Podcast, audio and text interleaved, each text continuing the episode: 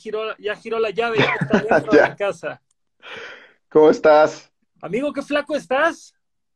Güey, la cuarentena y el desamor son cabrones. El crack, bueno, siento mucho lo del desamor, no sabía esa parte, pero, pero el crack también. El crack es bueno porque así cuando de repente dices, no, ya no voy a jalar, te das tu jalón y, ah, su pinche madre, vamos.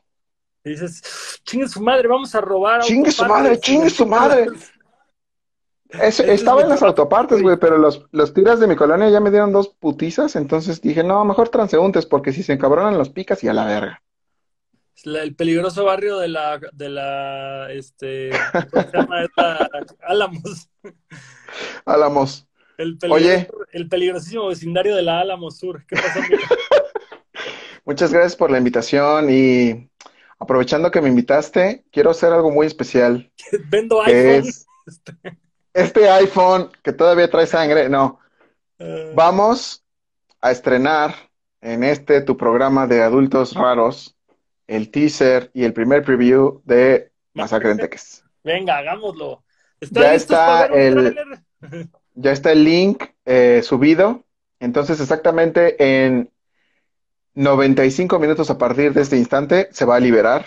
Si ustedes entran, ya lo pueden ver. Eh, está en Premiere, entonces hoy a las 10 y media de la noche se libera el primer sneak peek preview teaser de Masacre en Teques. Yo pensé que, yo pensé que literal ibas a voltear tu computadora y darle play, güey. No mames, no, no, no, no, no, no. Eh, vayan, chequen la página, échenle un ojito para que ahí nos dejen sus comentarios y vean si les gusta, si no les gusta. Si no les gusta, bueno, si les gusta, recomiéndenselo a sus amigos y si no les gusta, pues recomiéndenselo a sus enemigos, ¿no? Todo bien. Oye, creo que es momento de que hagamos las paces. Eh, preparé un video para que hagamos las paces y les manda el tráiler, ¿no? A sus enemigos. Exactamente. Y bueno, y a la gente que, pues que son tus fans, yo incluido, yo no sé si ya les platicaste que además de que eres talento de la película, vas a, vas a tener un track ahí. Mira, justamente, güey, me aguanté explicarles el contexto de cómo nos conocimos tú y yo, güey. No mames, ya borré el grinder, güey. Ya eso, ya ese ya no soy yo. Ya no soy yo. soy otra, ya, ya bajé. Soy alguien nuevo. Exacto, güey. Ya, De- ya estoy de entrada, güey, somos dos personas mucho más flacas que cuando esa película se, se hizo, güey. Así que ya no somos nosotros en un aspecto más sano, al menos. Somos la mitad de hombre que éramos en ese entonces. ¿Te acuerdas de esa foto donde estamos en el sofá con nuestros grandes vientres? Justamente sacaste esa foto en el nuevo video de Longshot. A huevo. Oye, ahorita justo estamos haciendo el edit, güey, y fue como que esa foto yo dije, ah, qué bueno que se ve de lejos, güey, porque así nos vemos chidos. Sí, güey, no mames. Pero eso está bien porque nos conocimos hace muchos kilos, los dos. muchos kilos, no tantos años, pero muchos kilos. Me da gusto, güey, que kilos. estamos más, más, este, propensos a vivir más años dos años después, güey. Pues la neta es que, mm, digo, a ustedes, todos ustedes que lo están haciendo muy bien porque eh, de alguna manera adultos raros les, les, les acompaña ahora que se están quedando en casa. Ah, También lo hago justo como tú lo dices por salud y porque ahorita la situación está cabrona, hay mucha gente que está sufriendo mucho. Eh, hay familiares muy cercanos que muy probablemente pues van a fallecer próximamente de COVID. Verga. Y eh, pues creo que una manera muy consciente de, de ser responsable con tu salud y ser responsable con pues tu emocionalidad, porque tal vez ustedes dicen, no, yo no me voy a cuidar, pero pues piensen que hay gente que los puede querer un chingo, que los va a extrañar. Entonces, pues por eso también cuídense, o sea, si quieren a los demás, cuídense para que pues, si algo les pasa, estén bien, por si el COVID. Pero bueno, no hablamos de cosas tristes. Aparte, aparte, güey, aparte no se enfermen y no se mueran, güey. La neta es una estupidez morir de una pinche super gripa, güey. La neta, si van a morir, güey, si ya no tienen deseos de vivir, güey, busquen al narco de su colonia, güey, átense una bomba y maten a todos en ese lugar. O no sé, a un político, a un empresario, a alguien que sean malo. O donen sus Sí, órganos antes de que estén llenos de COVID. No sé, güey. O sea, creo que hay muchas formas más honorables de irse, güey, que, que, de, que de un COVID porque quieres irte de peda, güey. Ojalá todavía estuviera abierta el Congreso de la Unión para que pues, si alguien con COVID ya quisiera terminar con su vida digno, se fuera con muchos de esos al cielo. Exactamente. Niño bomba presidente, niño bomba la nación. Exacto. Bueno, para, crear un poco de contexto, un joven long shot por ahí del, ¿qué fue? 2016, 2017, que fue la madre esta en Miguel de Allende. El festival sí, 2016. Este, donde estafaron a todos los músicos menos a nosotros. Está muy bien. Sí, creo que fue 2016, porque yo justo gané en 2017, entonces el proyecto lo empecé a trabajar en 2016. Ok, entonces 2016 fuimos abriéndole a Juan Cirerol al Festival de Cine Internacional de San Miguel de Allende. No nos estafaron porque desde un principio nos dijeron que no nos iban a pagar, distinto a todos los grupos que les dijeron que les iban a pagar, que no les pagaron. Shout out, Legal. Shout out a mis amigos Ruido Rosa, Little Jesus, este, Vanessa Zamora y varios más que creo que fueron víctimas de la situación. Creo que Rey Pila. Este, Arial, mi carnal del Bonds, que también fue estafado, mucho Nunca nos dijeron que nos iban a pagar, así que no fue estafa. Pero el caso es que fuimos Juan Ciderol y yo. Juan Ciderol ya había regresado a los caminos de, del rock. Entonces mi manager llegó y me dijo, ahora tú vas a ser el hijo mayor de esta familia, porque lo más probable es que Juan se vaya. Eh, y ese mismo fin de semana tocamos, tocamos ahí, el show estuvo chido, estuvo bien. Eh, sobre todo para San Miguel de Allende, que es una ciudad muy pequeña. Y en eso, regresando, me escribe gente de tu equipo a decirme que si sé lo que es el cine slasher y que si me gustaría hacer una canción para una película de cine slasher, a lo que yo contesté, claro que sé que es el slasher, me encanta el cine de terror, y les hago la canción y no les cobro un peso con la condición de salir en la peli, tener una aparición, y de preferencia que me maten si es posible. Y bueno, no, voy a decir si eso pasó o no, pero, pero el caso es que me dijeron, vamos a hablarlo con el director. El director es Rodrigo aquí presente. Y en una pequeña ida a Kelly's. Mr. Kelly's, donde todo lo bueno pasa. Todo lo bueno pasa, porque que en las palabras de tu equipo de producción es el único lugar de la condesa que le gusta a Rodrigo. Eso también es cierto, amigos, perdón. Es el único lugar de la Roma Condesa que Rodrigo tolera, el Mr. Kelly's. Tuvimos una fiesta ahí y justamente fue que en una extraña plática de quedarnos bien me invitaste a tener un papel menor en la película y no solo una aparición contra una canción.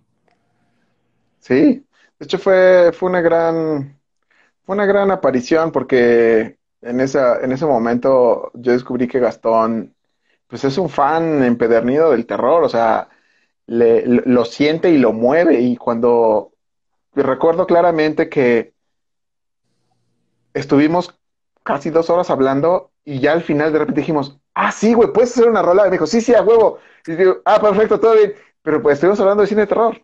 Nada más de eso estuvimos hablando. Y comiendo hamburguesas. oh, sí. Terror. Ahora menos. Ahora menos hamburguesas. Nada más una hora por comida. Sí, sí. Eh, bueno, eh, todo, pasaron muchas cosas desde ese momento. Eh, Gastón se metió al sindicato de actores. y, arruinó, mi situación fiscal eso, güey. Eso es algo en lo que tenemos que entrar un poco antes, pero mira, yo ya creé el contexto, me gustaría que demos un, paso, un, chingo de pasos atrás y justamente platiquemos Masacre en Teques, cómo empezó desde, desde la creación del guion, desde la primera idea, cómo se dio todo este tema de la película. Ok, este... Ok, ok, ok, ok. Yo eh, tuve la fortuna de ser seleccionado para un estímulo que se llama Ópera Prima. Ópera Prima es un programa pero, eso, eso fue ya que metiste el guion y lo ganaste. Sí, pero, pero quiero hablar de la Ópera Prima porque Ópera Prima tiene que ver con por qué yo hice Masacre en Teques. Adelante. La yo, no, yo no gané Ópera Prima la primera.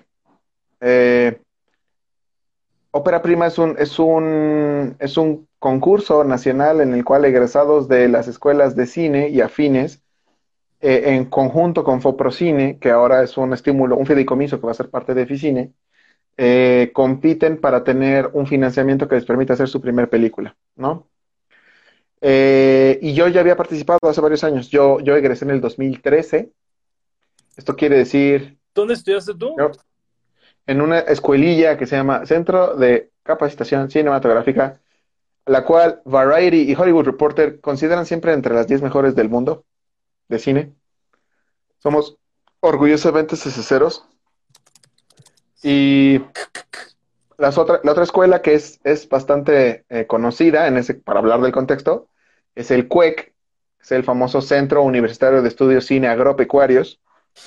Y en esa escuela, además de cultivar amaranto y otras cosas importantes, eh, aprendes, bueno, ahora ya no es CUEC, ahora es la ENAC, Escuela Nacional de Cinematografía. Son las escuelas que tradicionalmente tienen estímulo, pero ahora todas las escuelas pueden participar. ¿Que no son de cine?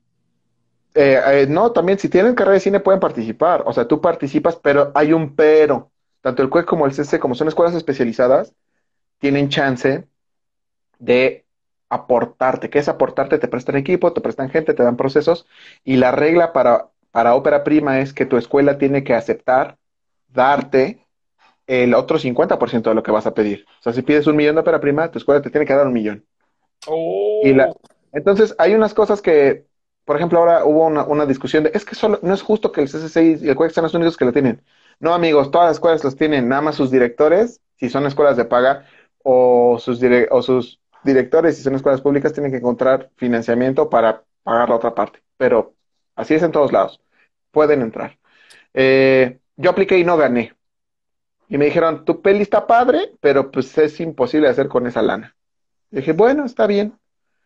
Y cuando no gané... Ese era otro guion. Era otro proyecto que se llama Taxidermias, que es un proyecto loquísimo, es una comedia muy, muy ácida, acerca de un grupo de gente que, bueno, un, un sujeto que es Dante, por el famoso Dante que baja al infierno, y un día se intenta suicidar, no lo logra y se da cuenta de que no va a arreglar su vida, que sí se quiere matar, pero pues eh, le falta cierto coraje, entonces decide juntar un variopinto grupo de locos para matarse todos juntos.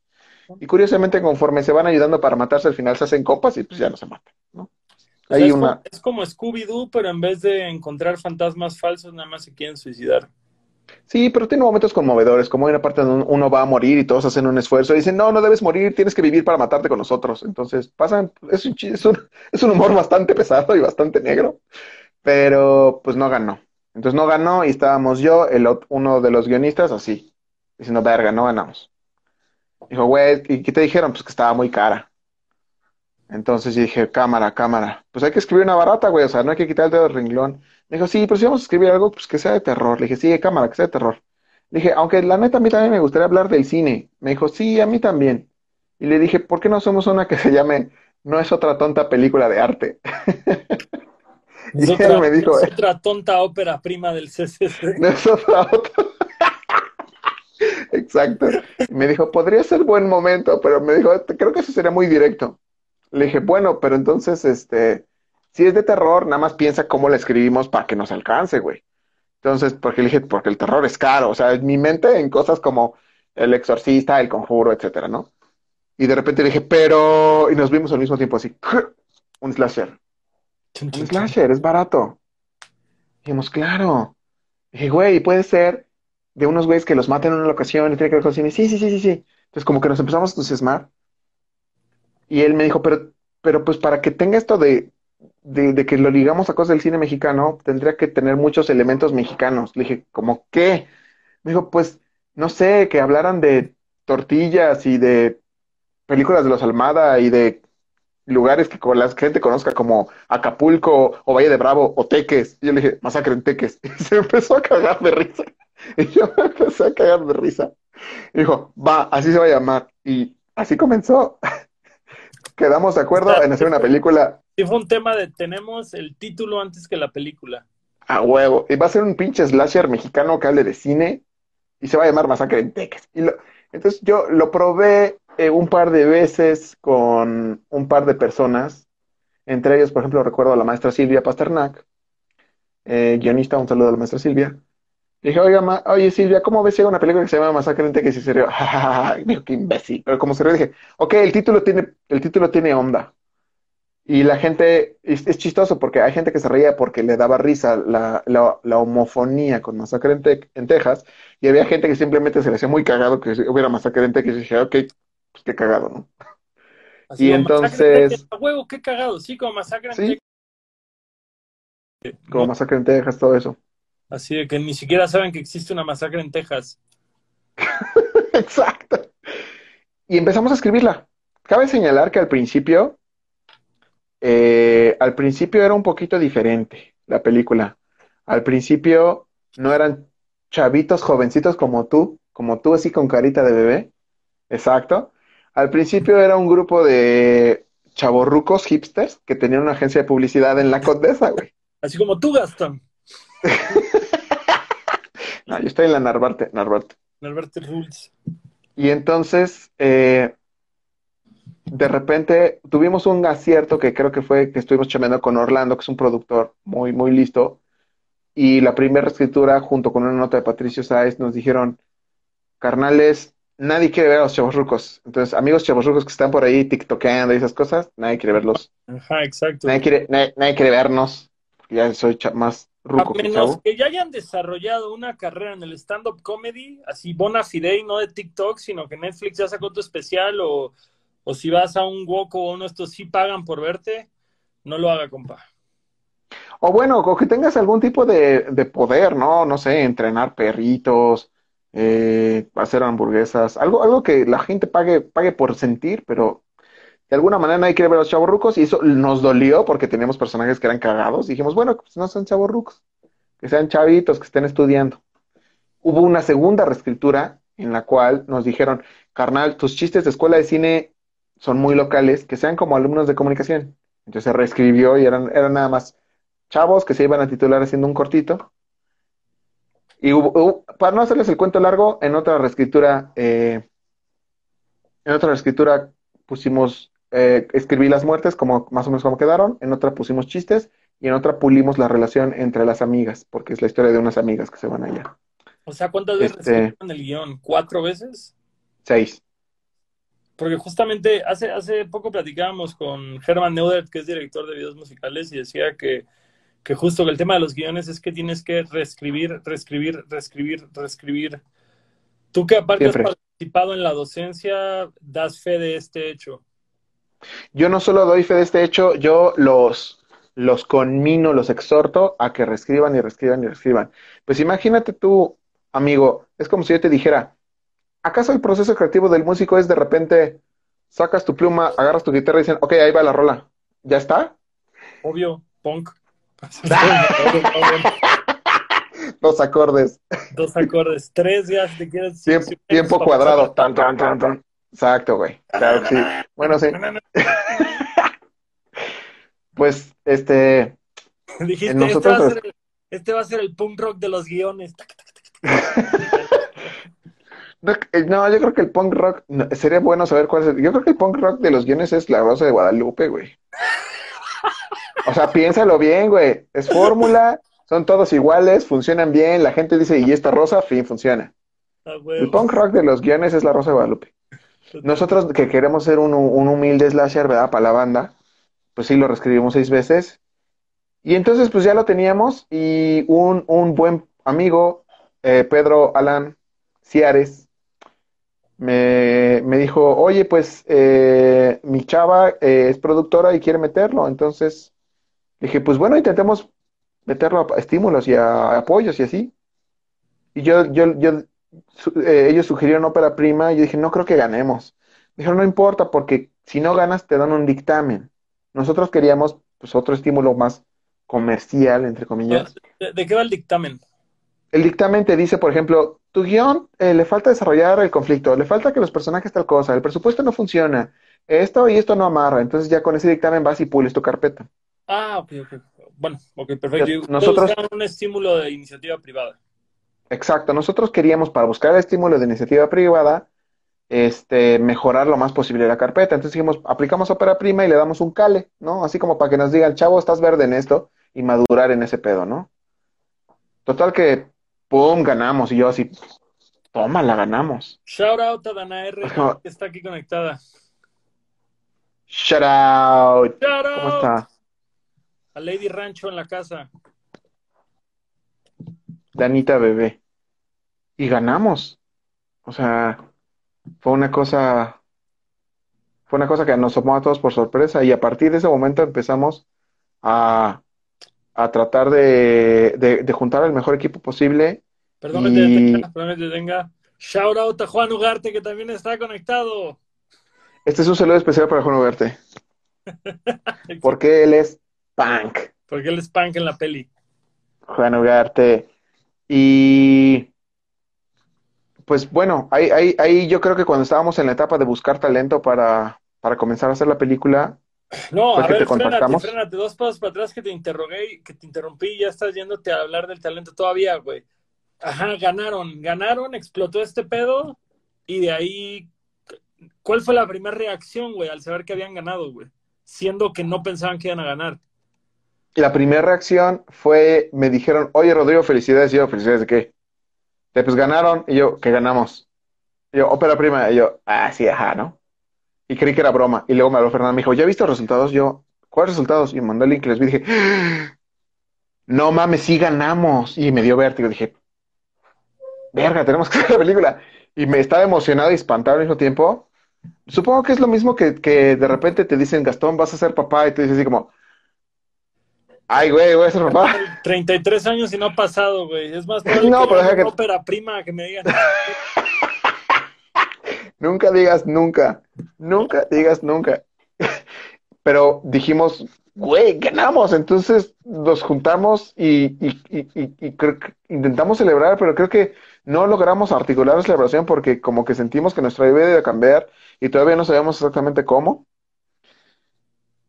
Y fuimos a una junta en la cual nos avisaron cómo funcionaba todo y cómo, cómo teníamos que acomodar las cosas, cómo teníamos que eh, comenzar a hacer los trámites, cómo teníamos que aceptarlo, eh, eh, el, la- el estímulo. Y ya al día siguiente salió la publicación con mi foto, que hasta a la fecha todavía está ahí en la página de la película, en la que, en la que decíamos que éramos beneficiados con el estímulo.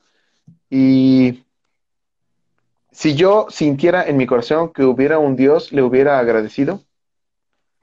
Pero en su lugar está la vida y la gente que me ha apoyado hasta este punto y yo pues les agradecí a todos ellos su apoyo hasta ese punto y, y ahí comenzó la aventura de hacer un slasher. ¿Cuánto, cuánto tiempo Y tardó, de que quiero, aquí está el buen Rafael Martínez García, shout out, y sí es cierto, y comimos en su casa y nos abrazamos y lloramos. Y llorar? Amigo, tienes toda la razón. Tienes toda la razón. Nos vimos en casa de Rafael Martínez García. Él es un pionero del cine independiente ahora en México.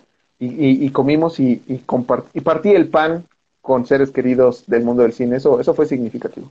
Eso es chulo, eso es chulo. Most Eso es chulo. Sí. No sé si tú tienes alguna experiencia parecida en la vida. Supongo que siendo la carrera de músico hay algunos momentos. O sea, yo por ejemplo, no sé si ustedes queridos amigos que nos siguen lo sepan, pero Gastón y yo platicamos mucho y varias veces cuando él comenzaba su incursión en Universal Music y él también se sentía como muy feliz y muy... ¿Qué eh, estoy haciendo? ¿Qué está pasando? y también abrumado, ¿no? Estás feliz pero abrumado, güey. Totalmente, güey, totalmente. Y, y con shows siempre, que de pronto cuando fue el Plaza hicimos sold out, fue como decir, "Eh, ¿qué está pasando? No entiendo. Todavía están ahí los, los hashtags del Plaza. Reminiscentes. Güey, justo, Güey. ju- es más, grabamos la peli antes del Plaza, justamente, güey. Sí. Holy fuck, Sí. es cierto, güey. Qué chulo. Y tuviste sold, sold out meses antes, güey. Me acuerdo. Y dije, no mames. Pues sí, son momentos No, que te llegan y que por un, por un lado, por un lado los extrañas y por otro lado te impresionan, pero pues al fin y al cabo te van, te van forjando el carácter y te van dando pues energía para, para no claudicar, ¿no? Totalmente, güey, totalmente. Eh, pa- antes de que, antes de que saltemos del guion a lo que sigue, cuando surgió esta idea, güey, de escribir terror, eh, obviamente está el, el- el juego de palabras de Masacre en Texas con Masacre en Texas, pero ¿qué pelis de terror fungieron como inspiración a la hora de escribir esto, güey? Eh, tengo entendido que Uh. Carlos Marín, que es el coescritor del guion, güey, sí es un entusiasta hardcore durísimo del slasher, ¿no? Carlos, Ma- Carlos Marín, el autodenominado experto más importante del horror mexicano. El, el, el humilde coescritor. El, ajá, el, el humilde coescritor y autodenominado campeón del horror mexicano. Y de lo humilde. Eh, un saludo al campeón de la humildad. Eh, es, es- es una enciclopedia viviente de este pedo y, y sí le gustan varias cosas.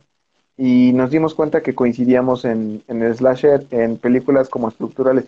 La verdad es que cuando, cuando estás en el medio del cine es un medio snob. Me gusta decir la palabra snob porque suena como a smog. Pero, no, Pero, pero, es, pero es peor pero, todavía. pero, pero es peor porque, Como un smog de pues la, la banda, digámoslo. ¿eh? Como un smog de la personalidad. Sí, es un smog ahí del, del ánimo y de, y de, y del, y de los prejuicios, ¿no? Es un smog del prejuicio. Y, y la verdad es que yo siempre, digo, tú me conoces y yo soy capaz de decir cosas como que la gente dice, ay, qué vato tan mamón. Tatiana del Real. Shout out a Tatiana del Real en la casa. What? Tatiana, esto no sería posible de no ser por ti. Te queremos. Te amamos. La protagonista de la película, para, para, para contextualizar un poco. Acuérdense que, ah, ojo, para la gente que estuvo en la película, acuérdense que Tatiana debe 13 pizzas porque no dejó de fumar. Debe 13 pizzas. Yo no, yo no olvido, yo no olvido. Entonces, eh, yo soy capaz de decir como que mis películas favoritas son Los Siete Samuráis de Kurosawa, pero también soy capaz de decir que de mis películas favoritas es Viernes 13 y Masacre en Texas. Entonces, pues, claro que tengo buena memoria, claro que debes esas pizzas. Eh, yo le dije, güey, al Chile, a mí me gustaría una peli que la banda vea y que se prendan y que digan, güey, mi muerte favorita es tal. Y me dijo, como, como masacre en, en Texas, como, y, y como que él también se desnudó frente a mí en términos literales y luego emocionales. Y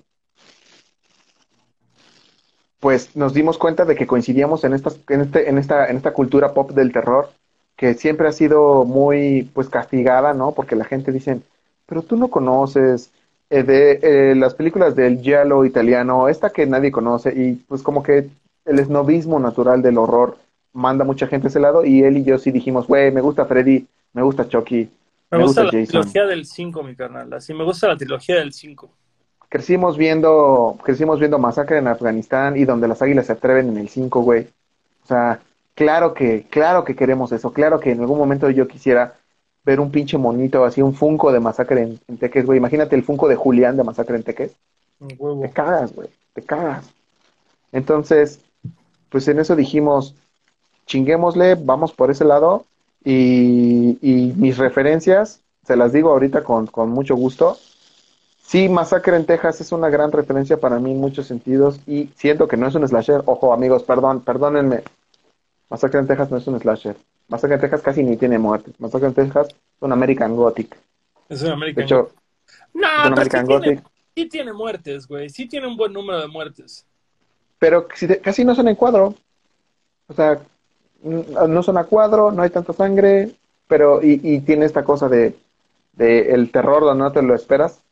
Eh, sí, sí tiene, sí tiene muertes y son muy buenas. O sea, lo que creo que yo está lo que a mí se me hace más chingón de Masacre en Texas es que te estresa.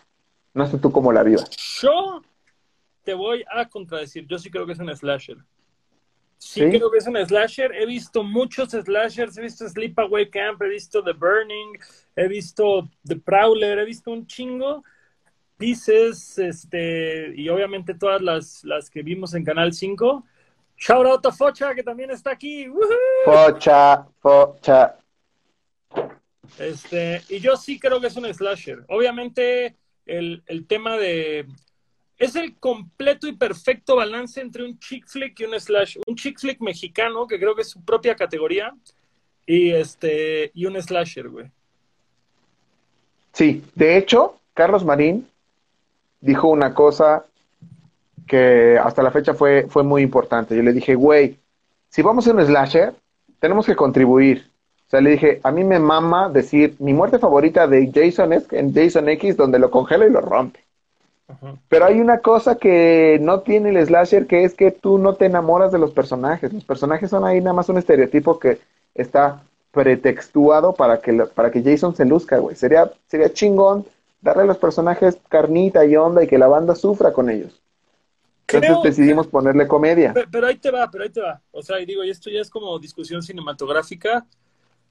Karate Kid, güey. Karate Kid que es evaluada eh, históricamente como una gran película coming of age ochentera. Pinche Daniel San le mete una patada al niño Cobra Kai, güey, lo tumba a la verga. Y ahí se acaba la película y no hay un outro, güey. No creas esta empatía con los personajes. Yo sí creo que el guionismo, güey, de los 90 para adelante ha crecido, o sea, puedes, no sé, güey, voltear a ver Ciudadano Kane, Casablanca, bla, bla, bla, todas estas obras clásicas, pero no mames, el guionismo de hoy es el mejor guionismo que ha existido. Sorry. O sea, a quien le pese, güey. El guionismo de hoy. Obviamente el guionismo bueno de ahorita, vaya, no, no todo el guionismo, hay mucho guionismo muy malo ahorita. Pero, pero en cuanto a capas, en cuanto a humanización, en cuanto a contexto, sí creo que está mucho más avanzado ahorita que cuando surgieron muchas de las más grandes obras cinematográficas. Mis dos centavos. Ataquen. Sí. no, no, no, no, no, no te voy a atacar. No te voy a atacar. Por un lado te voy a dar la razón porque yo creo que las maneras de abordar el guion ahora son más libres y, la libertad les da potencia. Ahorita dicen, por ejemplo, que las muertes de Hot Fuzz lo hacen reír mucho. Hot Fuzz es un ejemplo de cómo hay eh, una comedia revuelta con una película de acción y es un blend perfecto. Y antes la gente no se, no se atrevía a hacer esos blends y ahora en el, en el mercado y en el mundo actual los guionistas están pues más empoderados y más dispuestos a hacer revolturas que nos dan cosas más locas y las cosas más locas siempre mejoran. Pero también por otro lado ahora hay muchos más guionistas y lo que yo creo que también se vuelve un problema es que más que por ejemplo antes se quejaban es que los no actores, bueno, lo que yo creo que ahora hay son no directores, es banda que no dirige y ahí está dirigiendo y hacen unas cosas que tú dices, ok, ya hay más oferta que demanda. Si tú lo piensas, el Netflix, Netflix de vez en cuando le interesa sacar una película que la, la gente se quite el sombrero y que diga así, uh, Irishman, ¿no? Pero ahí es lo que les... Ayer justo vi la de... Esta de Jake Gyllenhaal, que es como terror, este... Fuck, se me acaba de ir el nombre, güey. Ah, ¿la del pintor? bueno, la del curador de arte. No mames, gran peli, gran peli. o sea, y, es, de, y, es, de, Netflix, güey. De esas, de esas pelis a Netflix. Velvet Bozo, no. Velvet Bozo. Velvet, Velvet. No le interesa tanto hacer esas. A Netflix le interesa que sea como un Walmart y que los anaqueles estén llenos. Y si los anaqueles están llenos, necesita que un chingo de gente escriba así. Entonces, por ejemplo, yo pienso en. Hay, hay, tanta gente escribiendo. Dice, dice Ugarte que solo los dinosaurios neoliberales utilizan el guion. Eso es algo digno de Carlos Reinaldo. Es, es cierto, solo los dinosaurios neoliberales utilizan un guion.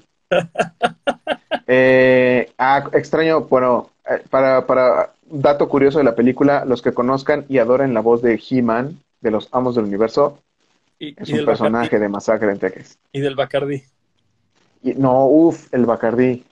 Güey, ¿a poco tú no creciste ligando la voz de Saúl Izazo con eso? Cuando me mostraste así el, el primer daily de ese pedo, fue de... La voz de Jimán y de los anuncios de Bacardí tiene una breve aparición, una breve pero significativa aparición en la película. Total, total. Ahí están saludando a Reinalditas. Todo bien con Reinalditas. Eh, pero hay una cosa que, por ejemplo, no sé si tú, si a ti tú eres fan, yo creo que eh, esto curiosamente no lo hemos platicado, pero no sé si tú disfrutas y quieres y te gusta eh, la dimensión desconocida de viejita. Nunca le entré duro, le tengo un chingo de respeto a su legado, pero realmente no fue algo que yo viera de chico y, es de esas cosas que tengo en mi lista de cosas pendientes por ver. Bueno, yo tengo los Blu-rays, güey, y un día podemos hermanarnos con un ceviche. Ah, un saludo a Thomas Lash, el maestro Rubén Moya. Así es, Rubén Moya, maestrazo. Maestrazo. Eh, yo, yo, yo, yo tengo esos Blu-rays y me, siempre que me dicen cuál es la mejor serie, porque te preguntan esas cosas, yo creo que generalmente puedes decir cuál es la que más te gusta. Tiendo a decir Mad Men, tiendo a decir ahora también Bojack Horseman. Hay varias cosas, pero a mí la que más me gusta es la dimensión desconocida. La original y una... negro. Y hablando, ¿y por qué estoy hablando de esto cuando tú nos dices que estamos en el mejor guionismo de la historia? Una pequeña anécdota. Al productor de la Dimensión Desconocida original le llegaba casi cada mes una carta de un chavito. Y esa carta decía, adjunto un guion que creo que ahora tiene la calidad suficiente para que sea considerado para el programa. Y así, había un morro que mandaba y mandaba y cada mes un guion, guion, guion, hasta que el productor le dijo, amigo, te agradezco mucho los guiones, sí tienen calidad. Eh, no me queda duda de que serás un buen escritor y que te puedes dedicar a esto, pero ahorita créeme que no, no nos necesitamos. ¿Sabes quién era ese morro? Albert Einstein. Es Esteban. ¿Sí? ¿Cómo lo sabes? Por una paradoja del espacio-tiempo. No, era Esteban Rey. Esteban Rey. ¿Quién es Esteban Rey? Perdón. Stephen King. Ah. El jefe Stephen King. Fuck. ¿Y sabes por qué?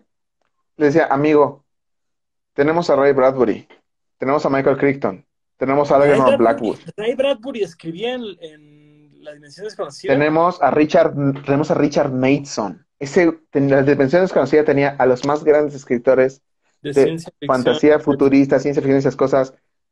Stephen King, con todo y que es un jefe, pues todavía no es una, o sea, tal vez ahorita ya es una leyenda, pero en ese entonces estaba con las leyendas. Y cuando tú ves la potencia de esos guiones y ves el, conjunto de todas las películas y refritos que se han hecho desde entonces, te diría, sí, sí estamos en un momento de oro para el guionismo, sí, sí estamos en un momento de oro para el contenido, pero ciertamente hubo una época en la cual el arte y el oficio estaban tan juntos que era una época de grandes maestros que hacían obras maestras y ahorita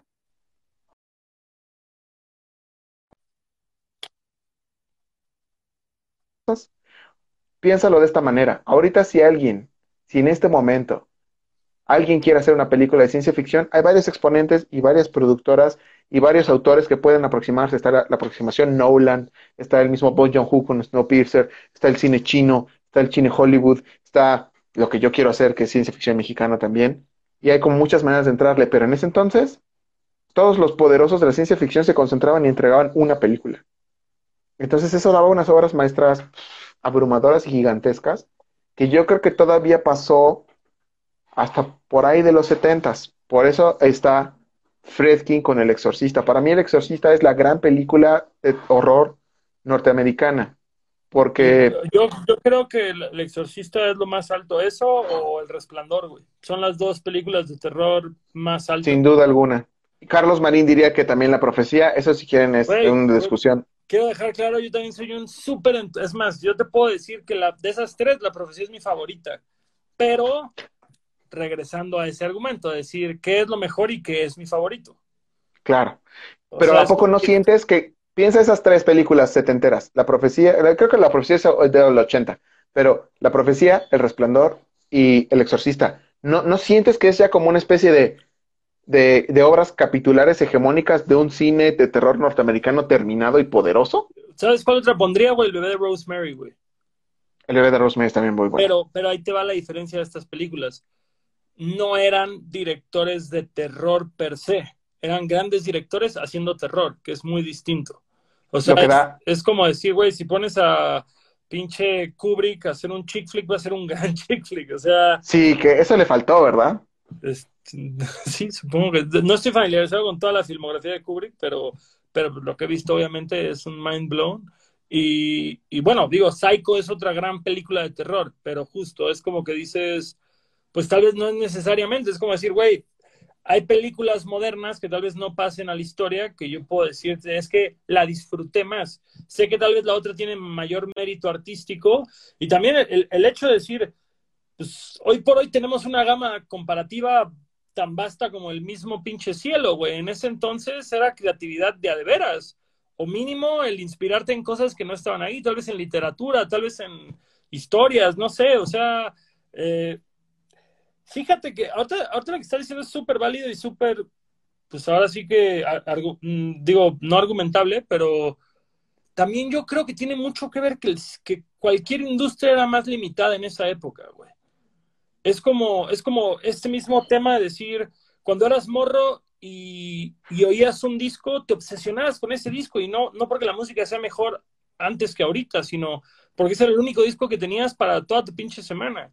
Yo siempre lo digo con mi carnal, cuando te llevas un Discman a la escuela, te entraba un disco dentro del Discman y ya si eras un apañado llevabas tres discos más en la cuja de ese disco y te tenían que rendir para todo el día, güey. Entonces te terminabas aprendiendo esas madres. Y, bueno, y eso es en un nivel de consumidor. Vete a un nivel industria donde, pues justamente la oferta tal vez era todavía menor que la demanda. Y justo eso tiene que ver, eh, es muy importante porque en ese entonces lo que querían era hacer la mejor película posible y ahora lo que quieren hacer es hacer una, o la mejor rola posible, el mejor libro posible. Y por eso te agarrabas un caso paralelo, pero, pero parecido. Hollywood dijo por ahí de los 70, nuestro cine de acción se está anquilosando. Afortunadamente el de terror iba bien, pero nuestro cine de acción, ya Charlton Heston ya dio lo que tenía que dar, ¿no? De Omega Man, Ben Hur, todas esas cosas. Entonces dijeron, ¿cómo rejuvenecemos las aventuras? ¿Cómo rejuvenecemos lo épico? Y dijeron, mm, hay un productor italiano, hay un productor italiano que está haciendo cosas muy interesantes. Total que se trajeron un productor italiano que era eh, Dino de Laurentiis. Dijeron, oye tú, Dino de Laurentiis, ¿Tú qué, harías? Sí, soy Dino de Laurentiis, perdón, no estoy familiarizado con ese nombre. Dino de Laurentiis produjo, produjo varios spaghetti westerns, produjo cosas para Leone, produjo Giallo, o sea, ese güey producía Giallo y spaghetti westerns y las películas más locas italianas que los gringos decían, oye, estas películas están bien locas, las hacía Dino de Laurentiis. Entonces dijeron, ¿tú cómo, qué ondita le pondrías? para empezar, curiosamente, creo que podríamos hacer un guion como esto. Y este, esto se llama Conan el Bárbaro. Ah, órale. Y pues, ¿cómo lo ves? Dijo, necesito que lo trabaje un buen guionista americano. ¿Y sabes quién, a quién contrató Dino de Laurentiis para hacer Conan el Bárbaro? No, ¿a quién? A Oliver Stone. Pero Conan, fue noventas, ¿no? Eso ya fue posterior. No, Conan es el 80. Órale. O 79, algo así. Entonces dijo, oye, pero ese güey es un buen guionista, traigámoslo. Ok, le hicieron caso a Dino de Laurentiis. Entonces escribe Conan el Bárbaro, Oliver Stone. Y dice, aquí está el guion, ¿cómo lo ven? Dicen, ah, está muy bueno. Vamos a empezar a preparar el estudio. No, no, no, no, no, no. A ver, no están agarrando el pedo. No vamos a filmar en estudio. Ahí están los Great Outdoors. Ahí están sus paisajes. Ahí está Europa. Vamos a grabar en, en, si dice nieve, vamos a grabar en la nieve, no en un foro con nieve. Si dice desierto, vamos a grabar en el desierto, no en un foro de desierto. Dice, y si dice un bárbaro gigantesco, ellos le dice Paramount, creo que era Paramount. Ya tenemos a Charlton Heston amarrado. Dice, no, carnales, no, eso es justo lo que no vamos a hacer. No vamos a poner algo que parece desierto, no vamos a poner algo que parece nieve, no vamos a poner algo que parece un bárbaro. Dijo, ya tengo un cast. Hay un chavo que acaba de hacer una nueva peli que no está muy buena, se llama Hércules en Nueva York y tiene súper buen look para este pedo. Enter. Gobernator. Entonces Dino de Laurentiis inventó el cine de aventura y de acción y épico contemporáneo, güey. Gracias a que Dino de Laurentiis le dio la vuelta a todo y dijo, a la verga los foros, vamos a la ocasión, a la verga lo que parece, vámonos con un mamado real. Afortunadamente Arnold Schwarzenegger tenía puros gruñidos en esa película. Gracias a eso hay Game of Thrones. También, previo, güey, hizo Flash Gordon, güey, justamente, güey. Sí. O sea, este güey revolucionó las cosas y su, su, si te fijas, tiene que ver con lo que me dijiste. Estamos en la época dorada del guion, sí, porque hay muchos y es muy libre y es muy poderoso. Pero antes, no importaba, te, lo que querías era hacer la mejor película posible y para eso te ibas con el mejor con el mejor guionista posible y eso hacía, eso juntaba esfuerzos de diferentes mundos para lograr una gran película. Entonces, pues esas películas también nos influenciaron para, para trabajar en el guion. Y otra cosa que tú dijiste que es muy importante, cuando dijimos pongámosle comedia, eh, yo pensaba en cosas, ahorita mencionaron Hot Fuzz, pero yo pensaba en cosas como eh, Shown of the Dead, gran, gran referencia para nosotros, Zombieland, ya han ido, que era una también referencia. Eh, como, la dupla, como la dupla terror-comedia. Justo la cosa, yo le dije a Carlos Marín, estaría bien chingón que en lugar de que fuera una comedia con un tema, porque pues, al fin y al cabo Shaun of the Dead es una comedia romántica que tiene zombies. Sí. Y Hot Fuzz es una comedia de, es un bromance con policías. Pero son, digamos que comedias. Dije, güey, vamos a una película de terror que tenga comedia. No un, no un comedy horror, un horror comedy. Dijo, va, va, va, va, va. Y Carlos Marín dijo la frase, como si estuviéramos viendo Mean Girls y de repente las matan a todas. Dije, exacto, güey. Eso es lo que vamos a hacer. Vamos a estar viendo Mean Girls y cuando la banda ya diga, ay, ¿y qué le va a pasar? ¿Y cómo lo va a resolver? De repente, pum, pum, pum, pum, pum, bye. Y entonces nosotros tratamos de darle la vuelta a la tortilla. O sea, no, no es comedia con horror, amigos. Es una película de horror que arranca como un chicle. Es que, digo, sin, sin arruinar la experiencia de nada, creo que sí, justo empieza con pinceladas que te contextualizan que es terror chick flick sototote y de pronto, ah, sí, ya llegó la hora del terror. Boom, ya llegó la hora de morir, perros. Ya llegó la hora de que ya, vinieron a cargar los quién, la verga, vengan. La que pobló el mundo. Un saludo a la que pobló el mundo. Este, eh, ¿Es tu primer largometraje? Antes de esto tuviste cortos. Eh, Tuve varios cortos. Varios cortos. Ajá. ¿Cuál fue? Y, bueno, y cortos todavía en un nivel amateur, o sea, de, de pues más limitado el recurso. Aquí tuviste un presupuesto de película y tuviste que lidiar con cuánta gente simultáneamente. Uf. Eh, simultáneamente hubo llamados que en set llegamos creo que a las 90 personas. 90. ¿Cómo, cómo, ¿Cómo fue ese cambio, güey, de experiencia, güey, de trabajar en un cortometraje a trabajar en un largometraje y estar a cargo de toda esta cantidad de... de un equipo tan extenso, vaya? Pues no, no quiero, no quiero presumir, pero mi último cortometraje en el CCC es un cortometraje, cortometraje muy bien logrado, de ciencia ficción, que curiosamente al principio no me querían dejar hacer, me dijeron, Rodrigo no se puede filmar, Rodrigo no se puede filmar. Entonces cada vez que me decían que no se podía filmar, yo cambiaba de asesor, ah, cámbiame de asesor, cámbiame asesor, hasta que el gran maestro Juan Mora, Juan Mora, John Berry, a los cuates, eh, John Berry me dijo, mira Rodrigo, yo no, no te puedo, no te puedo asesorar porque no he hecho esto. No conozco a nadie para que te pueda asesorar porque en México no se hace esto. Pero él siempre ha sido un buen alumno y si dices que puedes, yo espero que quieras. Y como dice el buen Thomas Lash, un saludo a Thomas Lash, hice una peliculita que se llama Protocolo.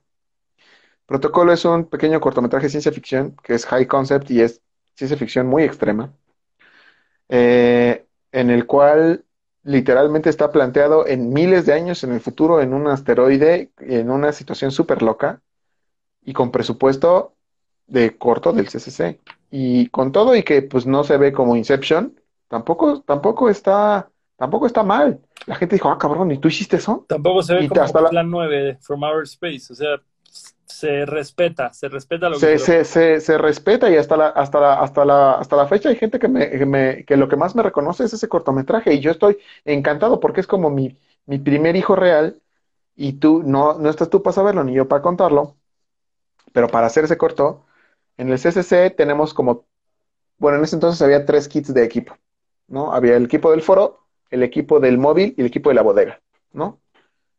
Entonces, por lo menos en la administración de Liliana Pardo, un saludo a Liliana Pardo, fue la primera vez que no solo no se perdió nada de equipo en un rodaje, sino que saqué todo el equipo del foro, todo el equipo de la bodega y todo el equipo del móvil para mi corto.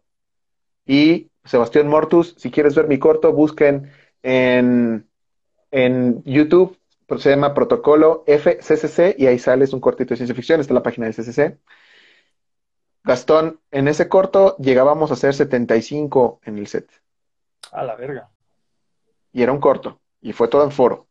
Y con todo el equipo del CCC, o sea, no, no del foro, no, todo el equipo, usé todo el equipo junto del CCC. Todas las luces del CCC, toda tramoya del CCC, de móvil, bodega y foro, y además renté luces, y ahí está nuestra chamba, ¿no? Hubo un día que ninguna secretaria tuvo engrapadoras porque nos las llevamos de máquinas. Les voy a contar una cosa. Si logran ver mi cortito que está aquí en, YouTube, veanlo, se llama Protocolo F del CCC. Eh, ya lo verán, pero hay un maquillaje que hasta la fecha la banda se impresiona, es un maquillaje de cuerpo completo. Eh, una anécdota chistosa del corto era que de vez en cuando ese actor Emilio Sabini, eh, eh, a Emilio Sabini, pues le gustaba estar encuerado, ¿no? O sea, para decirlo como, como son las cosas. a Emilio Sabini le gustaba, le gustaba estar encuerado porque además tenía maquillaje todo el cuerpo y se veía cabroncísimo, ¿no?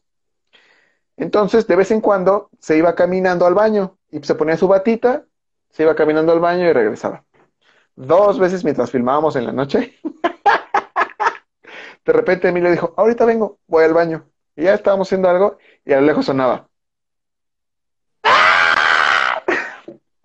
Varias veces sucedió que Emilio, en el baño, con maquillaje completo, se encontraba con alguien que no sabía que estábamos filmando en la noche un corto de ciencia ficción con un güey todo disfrazado y todo maquillado. Y cuando la gente lo veía, nada más me decían el siguiente, Rodrigo, casi matas a, a, Pablo Delgado de un susto.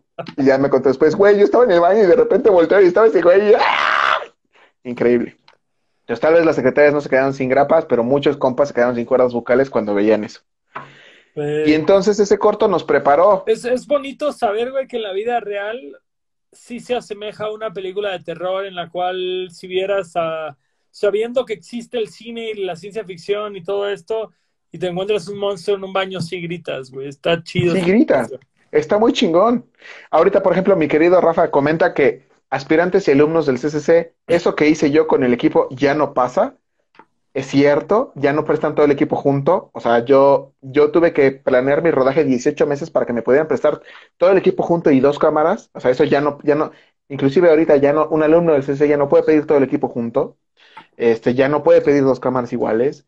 Eh, yo, yo, yo me mantuve eh, 18 meses esperando para poder lograrlo y fue un esfuerzo muy fuerte, Gastón. Yo me tardé dos años y medio haciendo ese corto. Sí, que no te podías graduar, güey, porque no salía. Porque, no, es que, imagínate, te voy a poner un ejemplo. Yo trabajé en postproducción, ¿ok?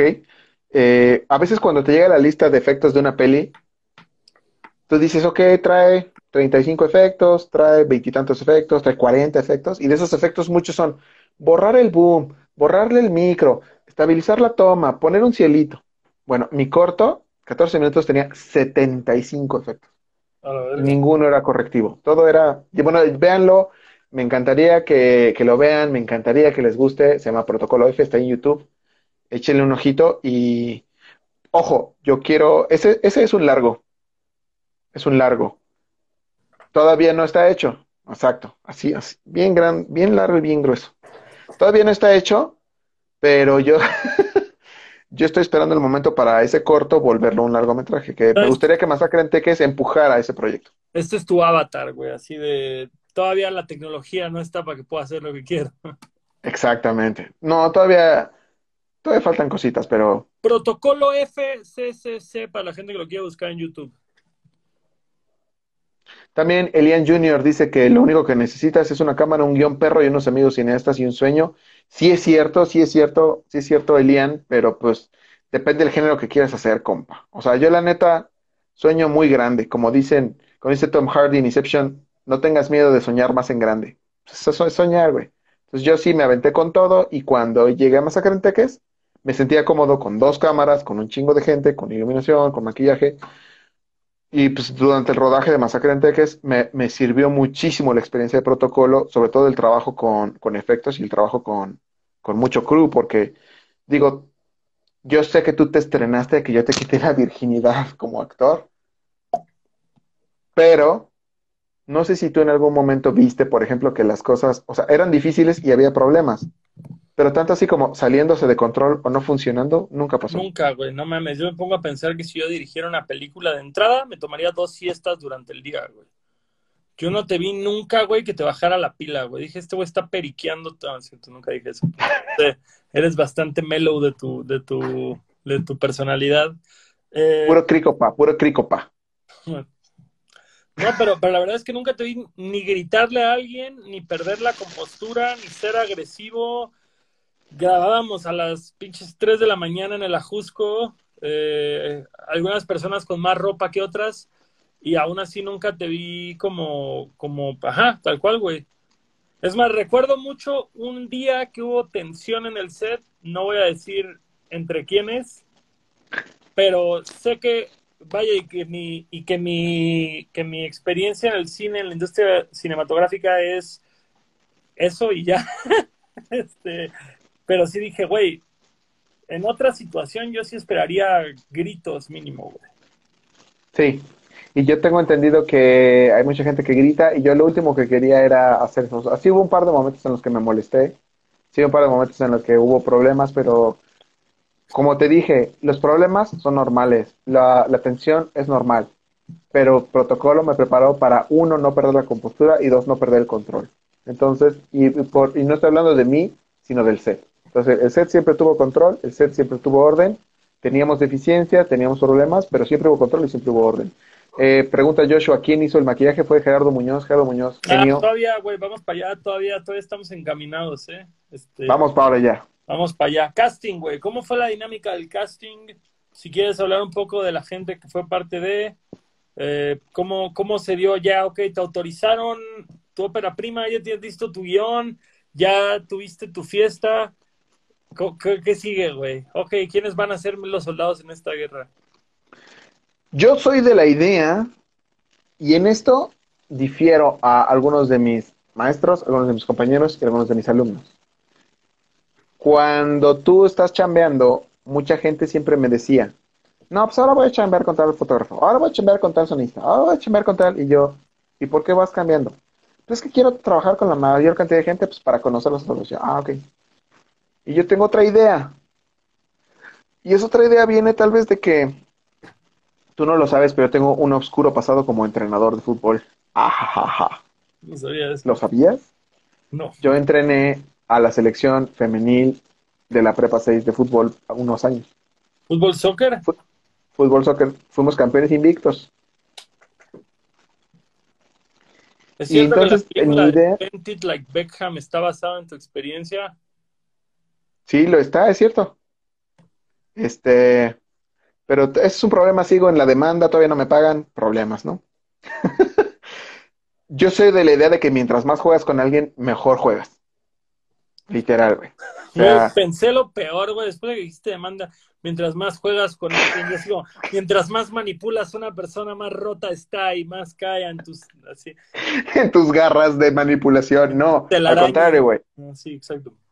Y por, y por la banda que sabe cómo es el fútbol, este, obviamente Gastón le va a un equipo color azul y crema, al cual no voy a mencionar. ¿Quedó en equipo? Es- Obviamente. No, no a le vas. Nadie, güey. Yo, ¿No le vas al- a los caballitos de mar de Cancún? ¿O qué equipo hay en Cancún? los potros del Atlante y no, güey, no les voy a ellos. ¡Qué chingón! Cuando tú, pero has, has cascareado, güey, has cascareado fútbol o básquet o algo. Básquet más que fútbol y, y para ambas soy una basura. Yo jugué fútbol americano seis años, güey. Ok, ¿qué, qué jugabas? De, fui toda la línea ofensiva. Creo que lo mejor fue Gar, güey. Ok, eras guard. Cuando eras guard, Asgard, Y- Cuando era Asgard. cuando eras Asgardian of the Galaxy, ¿no, no tenías compas con los que ya sabías exactamente cómo pegaban y por dónde iba a venir el golpe y quién flaqueaba de qué y cómo te tenías que mover? Prefiero llevar esta analogía, güey, a la gente con la que trabajo actualmente. Max Chinaski ha sido mi beatmaker por 10 años, güey. Me entiendo bien con él. Sé que puedo conseguir con él, sé que no. Sé que si trabajo con alguien más, voy a extrañar estas cualidades de trabajar con Max. Este. Sé cuando está tirando la hueva, sé cuando puede dar más, sé cómo empujarlo a que dé más. Este. Ajá. Y llega un momento en el cual él también te conoce, güey, y sabe qué cosas te gustan, qué cosas no te gustan, en qué cosas eres tolerante, en qué cosas no. Sí, tal cual. Y si te lo cambian, renqueas de una pata. Que te diré que yo tal vez ahí puedo discrepar porque es como decir, mi to-go guy es Max, pero han habido ocasiones que digo, me gustaría probar eh, Romcom, güey, que es mi canción más exitosa. Max no hizo el beat. Llegó otra persona que conocí por otros compas y, y me mandó un beat que me dijo, siento que esto va por lo que me estás explicando que quieres. Pum, mi canción más exitosa hasta el momento. Y es como decir, sí, esa fue mi canción más exitosa, pero también me ha dado otros beats que no me han servido. Y con Max le he logrado crecer con él como beatmaker. Claro. Yo traté de hacer algo parecido con mi crew desde un poco antes de mi tesis. Entonces, cuando llegamos a la ópera prima, para mí era, para mí había cosas que no había ni que pensar, güey. O sea, el sonidista, Santiago Arroyo, el maquillista, Gerardo Muñoz. Eh, siempre hubo gente que iba a estar ahí, que yo iba a querer incluir y que a la fecha sigo queriendo incluir. Y afortunadamente, mientras empezamos a buscar otras personas, eh, me pasó una cosa que me había pasado un poquito con la ciencia ficción, pero que en el horror se maximizó, güey. Y es que a la banda le gusta tanto el terror que mucha gente empezó a jalar como con mucho corazón. Y inclusive venían a decirnos, oye, ¿qué onda? Están haciendo una peli terror, yo quiero, yo quiero entrar.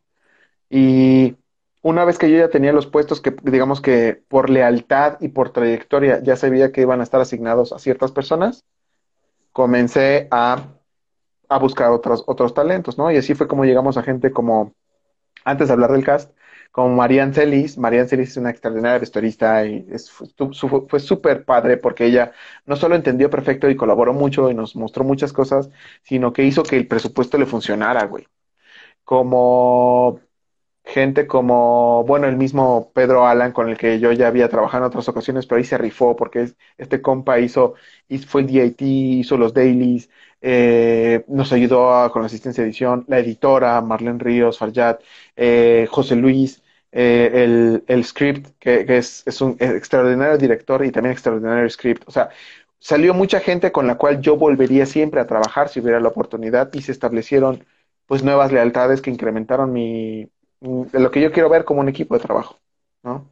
De, de, todos los que has mencionado, digo, Pedro, compa, este, pero, güey, Jerry, Jerry, what the fuck, o sea, cuéntales un poco, güey, dónde ha estado Jerry, además de contigo, güey. Jerry, amigos, eh, cuya empresa es GenFX, chequen ahí está en Facebook. Eh, eh, él, él, la primera vez que yo dije, oigan, quiero hacer esta peli, un amigo eh, se llama Edgar Nito, que también es un vato que está bien loco. Me dijo, carnal, yo acabo de trabajar con un güey que se llama Jerry. Me dijo, él es bien bueno, vamos a su estudio. Yo dije, híjole, me da mucha pena porque no tengo. Dijo, no, güey, a lo mejor jala porque se ves a toda madre. Si gusta tu proyecto, jala. Entonces, sí, está bien apenado. Entonces me dijo, pues vamos, güey. Ya fuimos ahí, está, estaba en Escaposalco, entonces una casa bien padre, casa toda de madera, rarísima. Y de repente, les voy a contar la anécdota de cómo conocí a Jerry. Fue una cosa bien rara. ¿Eso fue para protocolo o para masacre? Esto fue para protocolo, ah. ¿cómo lo conocí? Entonces de repente dice, mira, vamos a entrar y entramos una... Y primero pasamos por un, por un lugar que tiene unos cuadros gigantescos de muchas, muchas cosas muertas, o sea, un güey muerto con, un, con otro, con un tórax muerto y otro güey casi con, con como, como partido a la mitad que tiene las piernas de una morra y dije, ¿qué, qué ver? Eh, pero pinches cuadros gigantescos, güey, así como de tres metros de alto.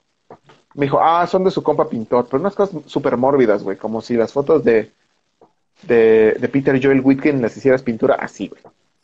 Entonces seguimos avanzando y pues, pinches patos disecados en la pared y subimos por una escalera y entraba luz y rarísimo, güey. Y de repente dice, aquí está el estudio de Jerry, espérame, y se mete. Me dice, ahorita sale.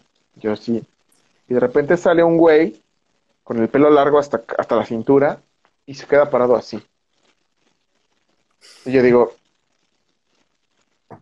hola. Y me hace así como, y digo, ok. Y en eso sale otro güey con Nito y dice, hola, ¿qué onda? ¿Cómo estás? Y se le queda viendo al otro güey, así de reojo, ¿no? Entonces fue un momento súper incómodo porque, porque estaba este güey así parado con el pelo largo y además un güey todo vestido de negro y como medio gótico, de alto, medio mamado.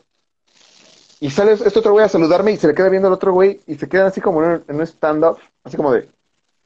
Entonces dice, hola, yo soy Gerardo y, como que de repente se detenía y lo volteaba a ver, ¿no? bueno, quiero que veas mi trabajo y, y voltear a ver otro güey. Y yo estaba bien incómodo porque decía, ¿qué verga está pasando, güey? Se están peleando, tienen un pedo, llegué en el peor momento. Dice, pero bueno, ya, me, ya, me, ya leí tu guion, protocolo, me dijo, está muy padre, te quiero enseñar algunas cosas de mi trabajo. Y dije, sí, por favor, vamos. Entonces me abre la puerta y cuando voy a entrar, por primera vez Jerry, que era con el que estaba hablando, voltea a ver al otro morro que estaba así y le dice, eh, ¿nos acompañas, David? Entonces otro güey se queda así. Y no, no hace nada. Entonces, cuando yo empiezo a entrar, de repente Jerry se voltea y cuando se voltea, este güey que había estado todo este tiempo así, que tenía las manos aquí, le hace ¡Abuget! Y todo ese tiempo tenía una bola de un pinche cosa bien pegajosa, bien asquerosa, y estaba esperando que Jerry se descuidara para que. Y entonces de repente le pega en la cara y dice, pinche David, es un pendejo, ¿no? Es que es un cliente. Y el otro se ve cagado de risa. Y dije, ah, no mames. Me gustaría ser compa de este par de idiotas. O sea, ese güey nada más estuvo esperando todo ese tiempo para hacer la mamá de ¡Abuget! Y ya entré y me cagué, güey, porque lo que tenía, me dijo, esta es una cabeza de caballo, este y tenía chingo de cosas, tenía bebés muertos, tenía piezas humanas, tenía, y además tenía otras cosas muy interesantes que por razones eh, de, de non-disclosure agreements no puedo decir, pero Jerry es un genio, produce para muchas cosas en muchos lugares. Y le dije, pues ya llegamos al momento difícil, güey, este, quiero hacer esto y tengo esta lana. Me dijo, puta, es poco yo sé que es poco, yo sé que es poco. Y si ustedes, amigos, queridos amigos, van y ven el corto, todo eso, todo eso que están viendo, todo eso que, todo eso que ven se hizo como con aproximadamente 70 mil pesos, más o menos. Todo el arte se hizo con, que es muy poco. Cuando vean lo que, lo que hay en ese corto van a decir, ¿Cómo verga le hicieron con 70 mil pesos? O sea, ¿cuánto, cuánto, acá- cuánto era el precio así real a mercado para una, para una productora de, de volumen? ¿Cuánto hubiera sido el costo de ese? 485 mil pesos. Pues poco. Era muy poco. Por lo de Jerry, porque además construí. Con 70 mil pesos yo construí y hice maquillaje. Nada más de lo de Jerry eran 480 mil pesos. Verga. Y yo dije, ¿cómo le hago para que me rinda? Me dijo, te voy a decir, vas a hacer varias cosas. La primera es, hay cosas que yo te voy a decir cómo hacer y tú las vas a hacer. porque- Ponte de rodillas. la primera. Eh, y las otras, eh, déjame ver si yo puedo recuperar pedacería de otros proyectos y te la voy regalando. Le dije, va. Me dijo, pero pues nos vamos a tardar. Le dije, va, pues que se tarde, güey. Y ya, Jerry me empezó a hacer el paro, empezó a juntar pedacería y sobras de otros proyectos. Y yo eh, aprendí a hacer cosas. Entonces, algunos de los efectitos que ven en protocolo yo los hice. Y a la larga, eh, conforme fuimos trabajando, me empecé a dar cuenta de varias cosas. Jerry no solo es un artista ex- extraordinario, o sea, es un gran pintor, sino que también Jerry había trabajado en Resident Evil. ¿Han visto Resident Evil? ¿Se acuerdan de esos perros sin descarnados? De la, los hizo Jerry. ¿Han visto, eh, por ejemplo, Jerry hizo algunos de los perritos de Beverly Hills, Chihuahua. Jerry hizo maquillaje para Dragon Ball Z. Jerry hizo todos los zombies de Juan of the Dead. La, la, la extrañísima. Juan of the Dead. Jerry ha trabajado en The Walking Dead. O sea, Jerry es un genio. Y además es un genio que está dispuesto a construir con su talento y su arte algo para tu película. Y la verdad es un vato, digo, tú lo viviste, eh, tú- él, él te tocó, no en términos metafóricos, él te tocó. Sí. Bueno, sí, él me tocó. Él, él te tocó. Él me tocó. Y ya cuando vean Masacre en Texas van a ver cómo lo tocó y la neta es una cosa así como de, ah, cabrón. Entonces sí, Jerry, gran elemento, siempre voy a ir con él y pues yo lo recomiendo al 100. Al contrario, yo estoy honrado de que quiera chambear con nosotros. Ahora sí podemos entrar al casting o todavía. Sí, podemos entrar al casting, podemos entrar al casting. Pasó una cosa, o sea, vamos a empezar por el principio. Yo ayudé a colaborar en una obra de teatro. Tú no lo sabes, oh Gastón, pero en algún momento yo quise ser músico. Estudié música, Claro que lo tocaba la sé, fue guitarra. lo primero que me contaste cuando te conocí. Sí. Este, y tú me dijiste que tú también eres que ser director. Y me dijiste, te puedo conectar con la gente de Sennheiser.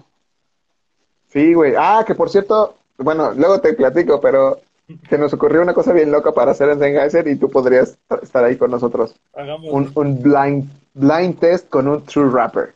Ok. Este, yo tra- colaboré en una obra que se llamaba eh, El cielo de los presos.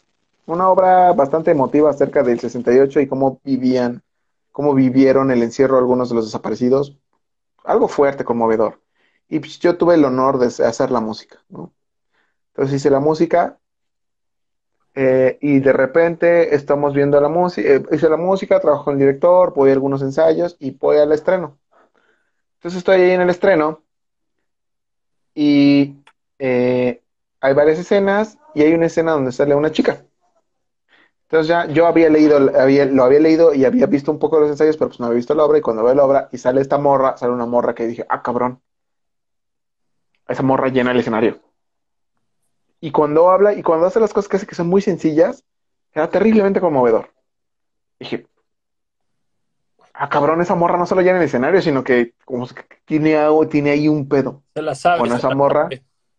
era la que algunos conocen hoy como Tatiana del Real. Como arroba tats del real. arroba Tats del Real. Y arroba Tats del Real, yo dije, ella tendría que ser la protagonista de la película. Entonces, eh, logré contactar a lo- los, las únicas, yo creo que las únicas personas que sí fue Chita Tatsito. Las únicas personas que como que estuvieran en mi mente cuando yo dije quiero hacer la película y, me y tendría que ser esa persona, en un principio fueron Tatiana el Real y otra fuerza, otra enorme fuerza del bien llamada Ramón Medina. No sé si del bien exactamente, pero una fuerza. En, en- en el mundo de la ficción, en la ficción, en la ficción, en la ficción. O sea, Ramón en la ficción es del mundo del bien. Ya sabemos que es como un supervillano, ¿no? Para, para Pero- que quieras saber, Ramón sale del papá en el video de Caja de Madera, es el papá que regaña, él es Ramón Medina. El papá regañón es Ramón Medina. ¿Cómo es? También sale en Monarca. ¿Cómo es tan una fuerza del mal, güey, que cuando dicen damos un papá regañón, lo primero que pensé fue en Ramón, güey? Chicón. Sí, güey, o sea, eh, Ramón Medina, desde que yo, yo, yo lo vi en cortos del rally y también a Tats la vi en cortos del rally de Guanajuato, en el que yo trabajé un tiempo eh, asesorando a los chavos con cosas técnicas y luego con cositas de dirección. Eh, pues yo los tenía presentes, pero a Tatiana cuando la vi en vivo fue así como abrumador, güey. Y Ramón Medina tiene una voz y tiene unos ojos y tiene una corporalidad. Y dije, güey, ese güey tiene lo que se necesita para enfrentar al doble. La neta. El doble es el asesino. Entonces, que- para que el doble es el asesino. Entonces yo los llamé y tuvimos una cena, una junta y aceptaron amablemente darme chance de pues, creer en la peli y, y ser los personajes, ¿no? Pero después tuvimos que hacer un proceso de casting. Eh, tuvimos como una, ahí una, una- un intento con trabajar con una agencia. Yo no logré trabajar con la agencia, entonces dije, no, vamos a solamente a buscar al mejor, al mejor personaje para cada, al mejor, al mejor actor para cada personaje. Y en ese sentido yo creo ser bastante, eh, ¿cómo decirlo? Pues me dejo sorprender, güey. O sea, me dejo sorprender. Y se hicieron varias propuestas y empezaron a ir actores. Y conforme iban pasando, yo sentía que encontraba, sentía que no encontraba. Y hubo actores que desde la primera vez que los vi dije, va, funciona. Y hubo actores que yo dije, va, está increíble, y luego no podían. Y hubo actores que yo decía, "Mm, podría ser, y luego lo movemos. O sea, fue un proceso muy diferente. Por ejemplo, originalmente yo quería que saliera eh, Florencia Ríos, que la recomendó muchísimo la, productora. Yo dije, va, es, es- es- creo que tiene mucho talento, vamos a castearla. Y originalmente eh, casteo para un personaje más, más, eh, más pequeño, pero conforme, conforme fue pasando el tiempo y conforme fuimos asentando el casting, Florencia Ríos terminó siendo la coprotagonista, bueno, la amiga de la, de la protagonista, y eso generó una super química y es un personaje súper entrañable y a todo el mundo le cae muy bien y todo el mundo dice, ah, bueno, no, no les voy, ya les iba a spoilear bien gacho, amigos. Cuando Este- que ella realmente es el asesino. Ah. Ah, ahí es la asesina, pum, pum, pum, y lo hace por dinero, pam, pam, pam. Yo, Este, yo no quiero, y luego, yo no quiero caerle mal a nadie, güey, de, mi, de mis compañeros de la película, pero yo creo que el personaje de Focha es mi favorito, francamente. Pues es un personaje muy querido, o sea, eso sí te lo puedo decir. Eh, yo, yo no tengo personajes favoritos porque pues, todos son, todos yo los escribí, güey, pues, la neta. Eh, todos tienen algo de mí. O sea, ¿sabes cuál es el personaje que más tiene de mí? En cierto sentido, sí, en términos vivenciales, y en términos, en términos vivenciales puede ser Julián, y en términos emocionales, creo que es el doble, güey. Y es muy raro que yo diga esto. Se está medio de psicólogo ese pedo, mi carnal. Sí, ya sé, no, cambiamos de tema. El caso es que el personaje de Focha, todo el mundo lo quiere. Todo el mundo lo quiere. El personaje, eh, bueno, el, el cast se siguió integrando. Por ejemplo, Danae Renault originalmente iba a ser Lorena, que es una chica que sale en algunos instantes en la película. Y las cosas evolucionaron al punto de que también fue la otra mejor amiga. Y, y lograron una química increíble, increíble. Tenían ahí un balance muy interesante. Hubo otros personajes, por ejemplo, un personaje que a mí me conflictuaba porque yo sabía que si yo hubiera nacido aún más mamón y aún más insoportable y mamador, yo sería como Carlos Reinaldo. Entonces, como que a mí me, me conflictó ese personaje porque sabía que Carlos Reinaldo pues tiene algo de mí, yo lo escribí. Y la única persona que yo dije, verga, este güey le da carne, le da voz, y no solo me lo creo, sino que lo quiero ver más, fue Juan Ugarte. Juan Ugarte eh, para mí fue un gran descubrimiento. Y, cabe señalar que yo le hice una pequeña mala pasada a Juan Ugarte en el cast. Porque yo lo vi y le dije, es este güey, pero no le dijimos nada. Al día siguiente le dije, oye, ¿podrías venir a un callback? Yo ya sabía que era él, ¿no? Me dice, sí, ¿le puedes ayudar a unos alumnos con actuación? Sí. Y resulta que por una razón rarísima, ese día al casting se metió un güey que nadie había convocado, como que se enteró del casting y se metió a castear. Y yo dije, "Ah, bueno, que pase, ¿no? O sea, pues ya está aquí, ya, güey de telenovela, güero, mamado, no actuaba bien, pero quería castear para Carlos Reinaldo. Entonces estaba afuera Juan Ugarte y le dije, oye Juan, ¿me ayudarías a dar callback? Me dice, sí, claro. Le dije, dale réplica a este chavo. Y le estaba dando réplica al personaje para el que él había casteado, güey. Entonces Juan, así como que yo vi como su corazón hizo así como de, "Ugh", Sí, güey. pero le ganó, le Be ganó el be a team profesionalismo. player, be a team player. y lo hizo, güey, y lo hizo bien, güey. O sea, dijo, ok, le, voy- le, le echó ganas y hizo- pero él así yo, ve- yo, yo lo veía esforzándose, trabajando, haciéndolo bien, y con su ojo así, Remy, ¿no? De bueno, ni pedo. Pero yo voy a ser un actor, un actor profesional hasta el final. Entonces, ya se va, se queda Javis bajo. Muchas gracias, güey. Este, luego nos vemos. Sí, sí, pues muchas gracias. Digo, ah, por cierto, tú eres Carlos Reinaldo. Y hasta la fecha me odia por eso.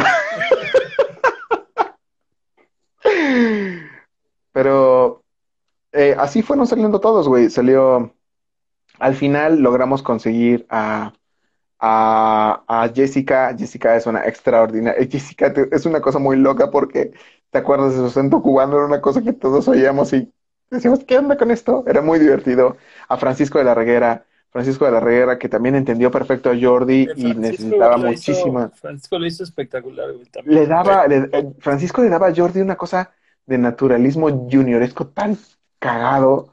Eh, y bueno, hay, hay una cosa muy importante que quiero mencionar a José Carlos Femat.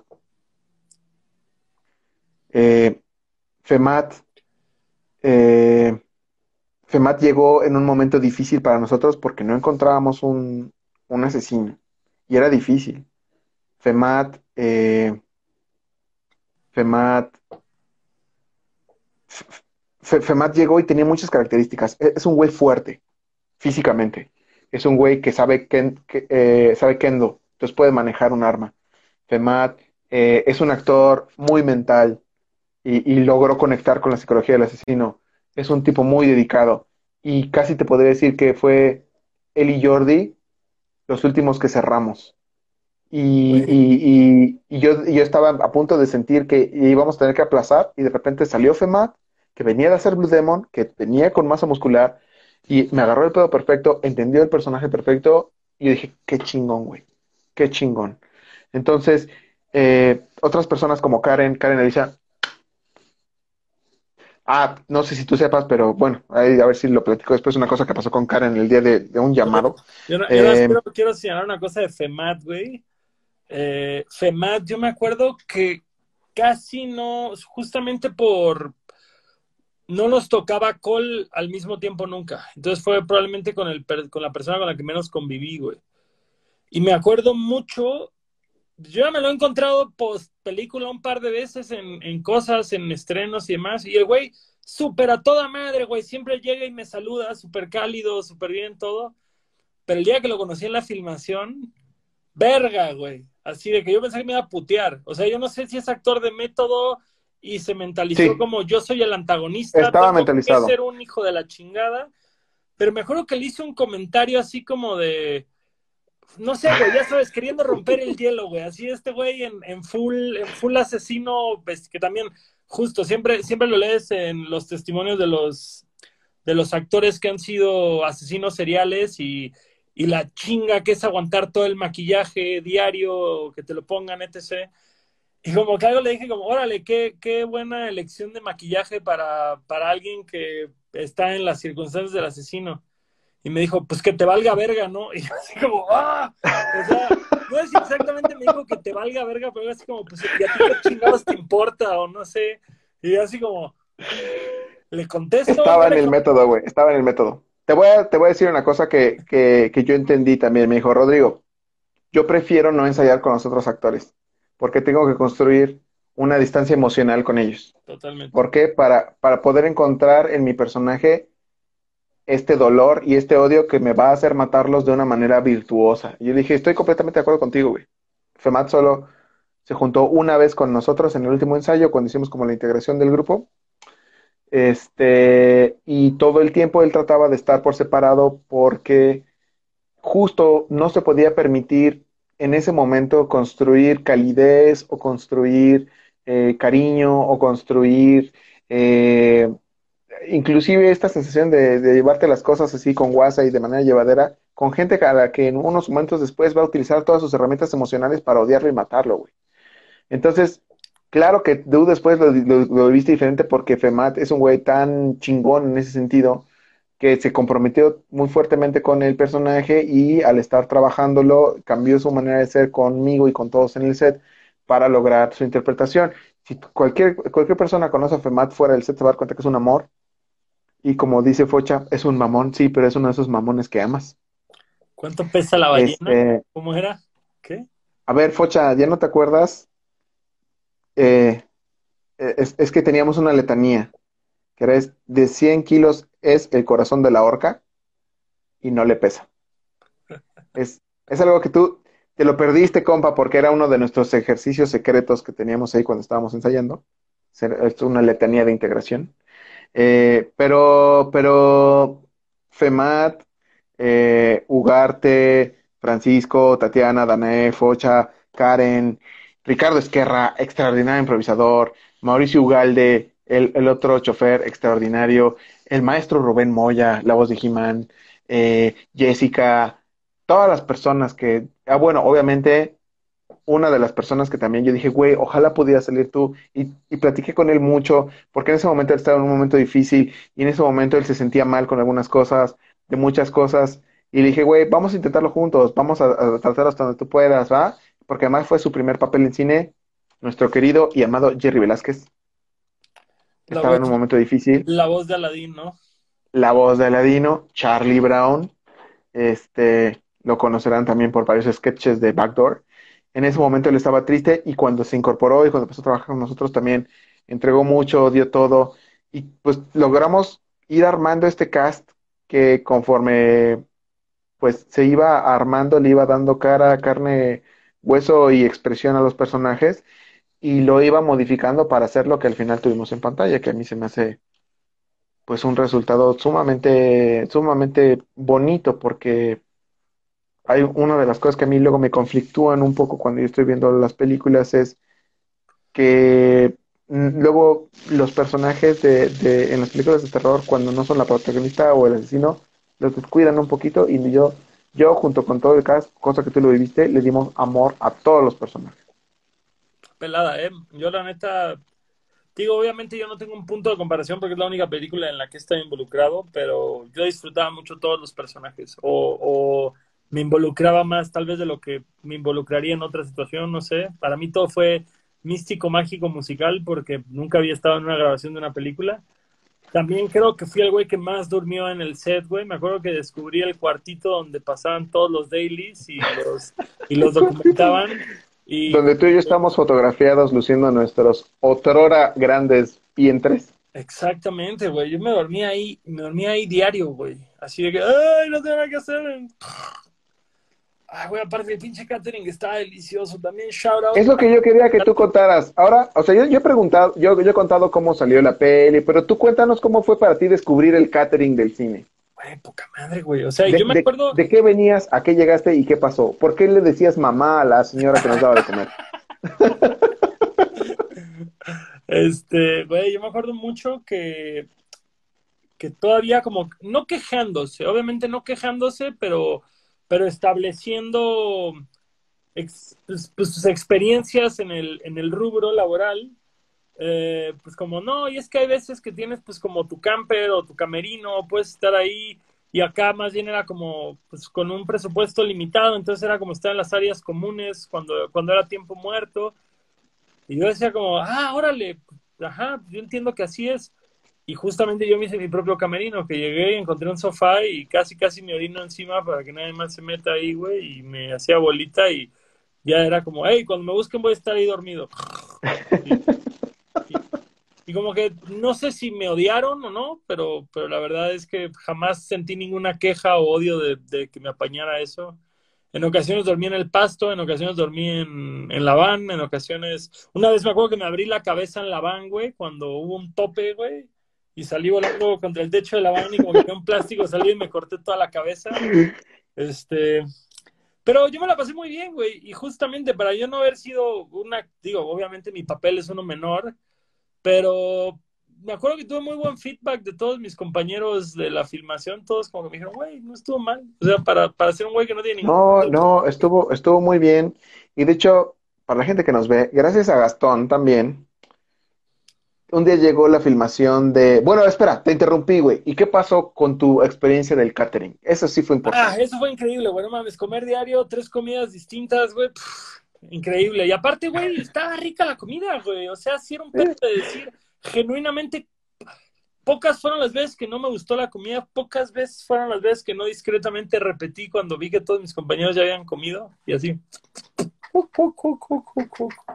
La neta, gran experiencia, al menos por... Es como esa banda, güey, que sale de la cárcel y como que dice, voy a regresar a la cárcel porque ahí tengo todo lo que necesito. Bueno, yo haría otra película por el hecho de que puedo comer gratis un mes. Muy bien. Exacto. Oye, aprovecho para saludar a al maestro Morocco que nos está viendo. El maestro Morocco es el gaffer de protocolo y gracias a él, que también yo siempre lo he considerado para trabajar con nosotros. ¿Por qué no pudimos trabajar con él en Masacre en Teques? Porque la ópera prima tiene una rotación entre los dos sindicatos. Un año va con uno, un año va con otro, y lamentablemente ese año Morocco estaba en otro sindicato, no pudimos trabajar con él. Pero él, si ven, si ven protocolo, gracias a gracias al maestro Morocco que resolvió muchísimas cosas, eh, estamos aquí este, pues, dándole todavía. Eh, gracias a que también a Gastón fue talento, pues él jaló a otros talentos que ahora son para dar parte de la película. No, no, entre ellos... no los spoileres, güey, no los spoileres, güey. Yo creo que eso sí va a ser un punto, un, un, aplauso cuando... Hay, hay, unos, hay, unos, hay unos talentos ahí ocultos que yo ya, yo ya quiero, ya quiero verlos. Y está chingón porque eso es, es, es, es un momento que la gente dice, ah, cabrón, está muy bueno. Yo creo que el, este... yo creo que el capitán ahí de, de, esos dos elementos, creo que tiene un chingo de potencial cinematográfico. No mames, todo, güey, todo. De hecho, ya eso, eso, eso está más que, más que dicho. Se, está desarrollando ahí, está cocinando algo, algo, algo muy enfermo. Este, y, y fue un rodaje complicado, con carencias económicas, carencias monetarias, este, como todo el cine nacional, pero yo creo que una cosa que yo digo en clase, porque yo, yo doy clase en varias escuelas especializadas de aquí del Valle de México, eh, es que pues todos tienen que encontrar cuál es su superpoder idiosincrático del cine, ¿no? O sea, los chinos tienen extras ilimitados, güey, por eso pueden hacer las películas con miles de extras corriendo, güey. Los, los gringos tienen tecnología y dinero, los franceses tienen una herencia cinematográfica muy grande, los alemanes tienen técnica y una academia, o sea, todos tienen algo. ¿Qué tenemos nosotros los mexicanos? Que nos oponemos a, a, a, la escasez y a la frugalidad con creatividad, güey. O sea, que sí, que eso lo tenemos nosotros, o sea, si es un efecto, dicen, puta, sí, pero ese efecto cuesta 100 mil dólares, encontramos la manera de hacerla con 10 mil pesos, güey. Pues, y, Sam Raimi es mexicano, güey. Sam Raimi es mexicano. Así. Lo es. No puedo demostrarlo, pero no tengo dudas. Ha de ser como Samuel. Exacto, no tengo dudas. No tengo pruebas, no tengo pruebas pero, tampoco tengo dudas. Ha de ser como Samuel Ramírez y nada más por mamón se puso Sam Raimi. así. Totalmente. Entonces creo que gran parte de eso ustedes lo vieron. Ahí estamos. Ay, nos está viendo Andy Núñez. Andy, te amo. Estábamos viendo eh, grandes dificultades y no sé si tú, por ejemplo, viste que eh, hay una escena con Jessica, una escena con Jessica donde, bueno, no os voy a spoilear, pero Jessica, que es, es la cubana en la película, tiene, hay una escena donde hay un efecto en el cual ella eh, le tenían que poner un rig y un arnés y muchísimas cosas. Y yo desde que lo vi dije, esto va a fallar. Además, el de, no, de verdad, el de efectos llegó tarde. El de efectos llegó tarde y cuando llegó llevaba otro, llevaba otro rig. Y cuando llegó llevaba otro rig, eh, Jerry estaba montando y le costaba mucho trabajo porque Jessica, su pantalón estaba muy pegado y se lesionó herida en la pierna. Total, para no hacerte el cuento largo, el rig estaba mal, la protección estaba mal, el efecto parecía que no iba a funcionar y íbamos tres horas tarde. Entonces yo de verlo todo, protocolo, me preparo para experiencia, dije, esto va a fallar. ¿qué, qué experiencia pasó en protocolo, por ejemplo? Protocolo había una puerta que no abría bien. Imagínate puerta tipo Star Trek, güey. Es que, sut, sut. Eso. Y teníamos un malacate y teníamos dos tablitas de madera. Y llevamos como en la toma 13 y se movían así. O, o una brincaba así, tac, tac, tac, tac. Y la otra así, se iba de lado. Entonces, en la toma 9 y no salía una puerta, güey. Yo estaba así, ¿qué pedo? ¿Por qué no abre la puerta? Dicen, es que el balacate se atora, es que... Digo, a ver, vamos a hacer una cosa. Yo voy a jalar la puerta y ustedes corren la toma. Dijeron, bueno, va. Y le pregunto al, al script, oye, ¿cuántas tomas quedan de la puerta? Es la última. Dijo, ok, perfecto. Entonces, esos güeyes la jalaban así. ¿Sabes qué hice? Me subí a una escalera y desde la escalera agarré la puerta, dije, ok, listo, sí, corran la acción. Y brinqué con la pinche cuerda de la puerta y la puerta se abrió así. Perfecto. A huevo. ¿Y sabes qué pasó? Rompí el mecanismo. Pinche puerta, le hice mierda. O sea, la puerta en toma se abre perfecta. Pero todo el mecanismo lo hice mierda, güey, porque me metí con todo mi peso. Entonces dije, ok, esto puede que quede, pero solo vamos a tener una toma. Entonces les, les dije, amigos, no va a haber ensayo. Dicen, no, pero ¿cómo no va a haber ensayo? Dije, no va a haber ensayo. Es que tenemos que ensayar. No va a haber ensayo. Entonces Jerry chilló, el de efectos chilló, el de la protección chilló, y les dije, no va a haber ensayo porque esto se va a romper, güey. Y dije a Jerry, Jerry. Y le rompimos ¿lo la puedes pierna a Jessica. No, espera. Le dije, Jerry, ¿puedes modular la sangre? Y me dice, sí, pero tengo que modular para saber cuánto ha hecho. Le dije, me vale verga. Hazlo más grande y la, avientas toda. Me dijo, pero es que le dije, aviéntala toda, güey, no te preocupes. Al, de, al, del, rig. Hay manera de que de esto Javi no se atere. Sí, pero tendría que hacerlo muy fuerte. Hazlo al doble de fuerte. Total, que les dije a todos, Jerry, avienta toda la sangre, hazlo al doble de fuerte y tú inténtalo. Y corrimos la toma. Y en la toma, pinche jalón a Jessica. Jessica se movió como loca, su pierna sacó un chingo de sangre y quedó perfecta. Toma única. Corte, la tenemos. ¿Y sabes qué pasó? Se acerca Jerry, se acerca el Rick y se acerca el de efectos y me dicen, los tres me dijeron, no puedo hacer otra toma, se me rompió todo. Y sí, ya sabía que sí iba a pasar. y así como esta, güey, que te estoy contando, en Teques hubo varias. ¿Y sabes por qué lo pudimos hacer? Porque somos mexicanos, güey. Como dice Guillermo del Toro, porque soy mexicano. O sea, sabía que tenía lo suficiente para hacerlo bien una vez y que iba a gastar todos mis recursos en hacerlo bien una vez y tenía que salir. Fin. ¿y ¿alguna vez te ha Los- pasado que con ese método se vaya a la verga y se arruine la toma? Lo que yo había pensado es que si no salía, resolverlo por cortes de otra manera. Pero afortunadamente, la gente con la que trabajo tiene tanto talento que no me han dejado caer. No me han dejado abajo, como dicen por ahí. No me han dejado. No me han dejado abajo. Amigo, se acerca, se acerca la hora marcada, entonces hay, hay un tema que yo quería tocar contigo, que es el, el por qué no ha salido la película. Ok. Este tema, Poniéndote- ¿quieres que lo abordemos ya de una vez, de golpe? On the spot, ¿Lo abordamos ya de golpe? de golpe, Pum. pum. Eh, aparte hay preguntas, te hizo preguntas el público y hay como un Q&A al final, entonces, ok, vamos a ir a ese Q&A. Antes de ese Q&A, ¿por qué no ha salido la película? Les voy a decir que justo hoy, ven, hoy fui a los estudios Churubusco y le di una pasada final al rollo 1 y 2. O sea, les puedo decir que la corrección de color y los efectos del rollo 1 y 2 prácticamente están. Mañana voy a ir a los estudios Churubusco para ver el rollo 2 y 3. El diseñador sonoro ya tiene hechos, para los que están familiarizados con el diseño sonoro y el sonido en el cine, eh, ya tiene los ambientes, ya tiene los diálogos, ya, tiene- ya tenemos la música. David hizo una música increíble, ya lo van a oír. Eh, inclusive dicen que cierto rapero notorio ya tiene lista una canción que va a salir en la película. sí, Ah. sí, no, tenía una versión final y la perdí, pero tengo una versión avanzada.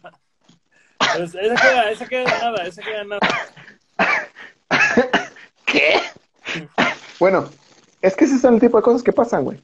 Tenía una versión final y la perdí. A mí no, yo no, afortunadamente no he perdido cosas, pero ha habido ciertas cositas que no necesariamente hace el director, como contratos, como cosas administrativas, como cierres administrativos, que aunque yo quisiera no sé y no puedo hacer, que todavía están ahí a punto de terminarse. Hay algunas listas de créditos que tienen que terminarse y yo estoy a, a cositas de que se puedan hacer, a cositas de que se puedan hacer. Eh, en términos técnicos, me falta literal que me aprueben los créditos finales. Y con esos créditos finales, Cristina, eh, Cristina, que es la esposa de Juan Ugarte, nos va a ayudar a hacer los, los créditos finales, que van a ser cartones así tipo western. Eh, y cuando tenga acceso ya al estudio, porque COVID, hacer los rollos de foley que me faltan. Y ya acabé, güey. O sea, ya inclusive tengo algunos distribuidores interesados.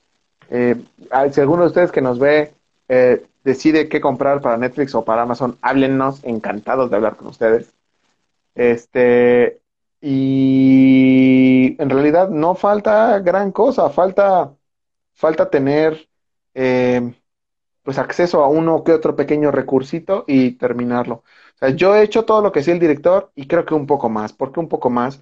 Porque he ayudado en la postproducción, he bacopeado y, transcodificado y hecho ciertas cosas que hace también en la postproducción junto con el gran postproductor Ulises Jiménez, a quien le ayudo. Este, he puesto de mi parte para sacar la corrección de color y los efectos lo más rápido posible. Inclusive yo grabé plates para los efectos.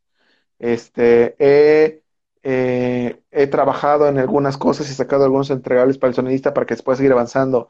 Mis alumnos de, mis alumnos de sala de audio me han ayudado muy amablemente con muchas cosas de los folies y de, y, de la postproducción. Entonces, hay mucha gente echándole ganas y al fin y al cabo, pues también tenemos ahí un déficit de, dinero que hace que nos falte, nos falte recursos para terminar, pero pues está supliendo con trabajo y la verdad es que cuando no tienes lana, las cosas son un poquito más lentas. Entonces. Vamos a hacer la fondeadora ya, chingue su madre, güey. No estaría nada mal, no estaría nada mal. Lo que también vamos a próximamente hacer es nuestra línea de merch, eh, eh, collab pizzatánicos. Pizzatánicos, eh, es más, eh, nuestro ilustrador estrella, dígase mi hermano, se aventó ahí unos diseños de playera para ciertos personajes. Uf, están, uff, no sabes cómo me han chuleado esas cosas. Y la película está brandeadísima de satánicos. Al 100. Aparte, Muchas gracias a nuestros sponsors. Hay una escena, güey, hay una escena que van a ver que yo estuve involucrado en, en, este, en la ambientación de la escena, porque salen todos los pósters de bandas de mis amigos. Sí. Sí. aquí está, el este, ilustrador estrella ya se presentó el D. Ahí está el ilustrador estrella. Por cierto, ahorita que Andy estaba diciendo que, que le den merch, pues va a haber una dinámica, ¿ok? Va a, va a haber una dinámica. Ahorita, no sé si tú le explicas o yo le explico, Gastón, cómo se explicas, Tú le explicas, pero, pero es hasta después del QA. Al final, sí va a haber merch, Andy, que espérate tantito. Eh, el, el, el, D se rifó y, ahí está súper brandeado. Quiero aprovechar para agradecer a muchos de los patrocinadores que, pues, la neta, sin ellos no hubiéramos salido adelante, güey. O sea, Kino nos prestó una lámpara que se usó todo el rodaje y hasta sale a cuadro. Sennheiser nos dio equipo que se usó todo el rodaje y se usó toda la post y sale a cuadro. Este, inclusive, eh, nosotros estamos agradecidos con Sennheiser que siempre nos hizo un paro, güey.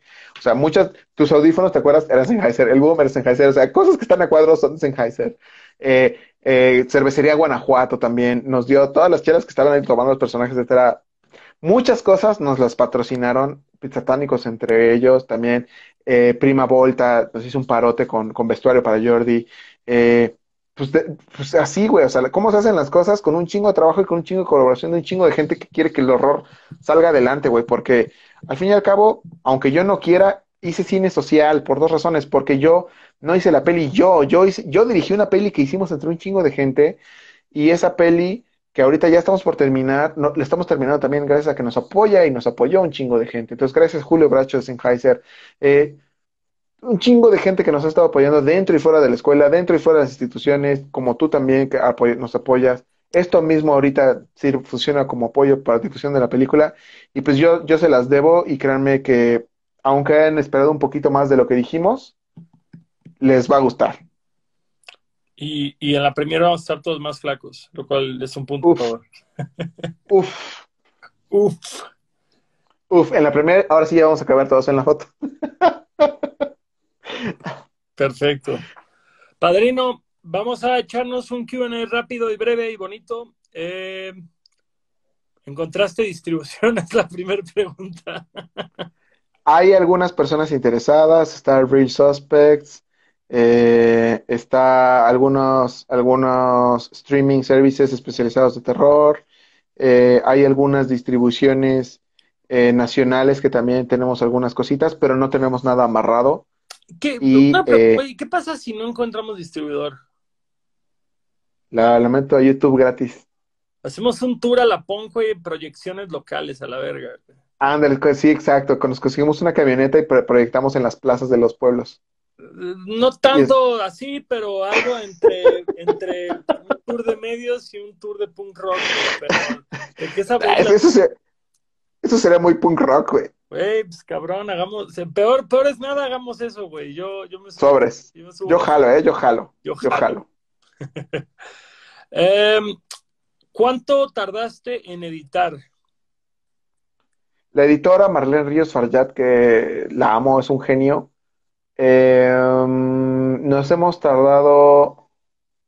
El primer corte salió rápido porque Pedro Alan acomodó bastante bien el material y salió tal vez en un par de semanas.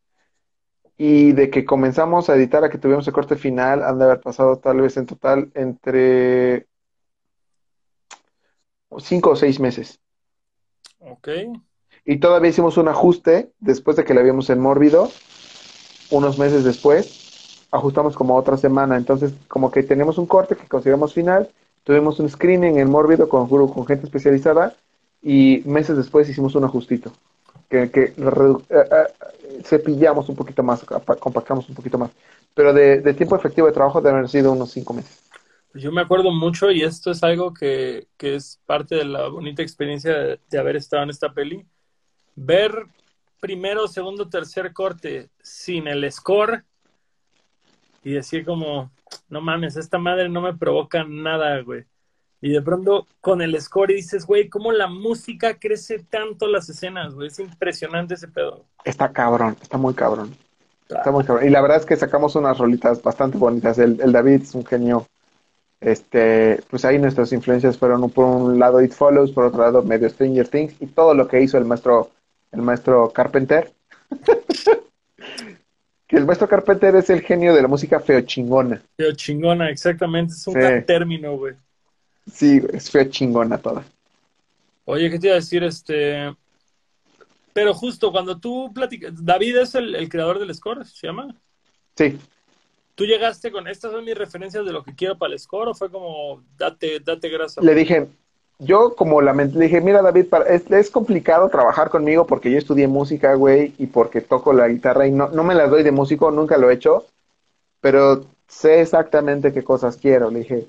Y ahí te va lo que le dije, me encantaría que tuviéramos un pedo que se acercara al slasher ochentero, mis referencias de Mood, es Carpenter, y mis referencias tímbricas contemporáneas son Stranger Things, It Follows, y me, me late el pedo de sintetizadores eh, modulares para hacer esto, güey. Entonces, este, me gustaría tener ondas cuadradas y unas, o sea, que los personajes que no son el doble tengan ondas sinoidales, que los person el doble tenga ondas cuadradas, dale como quieras, güey. Y él comenzó y le atinó, según yo, chingón. Si quiero algo aquí de slasher, te ponen pinche Dokken acá tocando glam a la verga, güey. No, no, no. Eh, a ver. eh, porque, ah, fíjate, yo tenía la duda, la, la anoté aquí, güey. ¿Por qué fue tan difícil trabajar con una agencia de casting versus hacer el casting tú mismo? Porque la agencia de casting eh, tiene su propia agenda de trabajo. Entonces, una agencia de casting, eh, una agencia de casting generalmente lo que quiere es, en primer lugar, meter a su talento. Y además, además de que quiere meter a su talento, quiere meter al talento que más le conviene meter. Claro. ¿ok? Que a veces no es necesariamente el talento. Curiosamente, bueno, yo no sé cómo es la experiencia de ustedes, amigos actores, y me refiero a gente como tú, un actor sindicalizado, que Landa, mi credencial de Landa de metal. ya te dieron tu placa y tu arma, ¿no? En la anda, todo bien. Totalmente. Perfecto. Mi arma, Este, tu placa, tu arma, tu Mi- credencial de landa. mi charola. Este, luego los actores que están en una agencia no les va tan bien porque la misma agencia le interesa meter a los güeyes que más lana dan. La agencia gana lana de, pues, de meter a sus actores. y hay actores que ellos tienen que tener tabuladores más altos. Entonces ellos quieren meter a sus actores en tabulador más alto. Entonces una agencia pues quiere hacernos eso. Entonces yo, yo sentí un push muy constante por trabajar con ciertos actores. E inclusive me di cuenta en algún momento dado que había actores que ellos tenían que me interesaba ver que no me mandaban. Y luego me enteré que la misma agencia no les decía a los actores que yo los quería ver. Entonces yo pensé, tal vez lo mejor es irnos por otro camino, un camino de libertad, un camino de libre mercado, un camino de bajo esclavismo y hacer nuestro, nuestro propio casting. Oh, Cabe señalar que hubo agencias y agentes que también trabajaron perfecto. O sea, el trato con la gente, por ejemplo, de Said, Said, que también él llegó en un momento bien difícil, Said Valencia, nuestro querido Toshiro, Toshiro, este, trabajar con él fue súper agradable. Era es un tipo muy divertido, es un tipo que cae muy bien. Yo creí que en el casting se la pasó mal, pero al final resulta que no.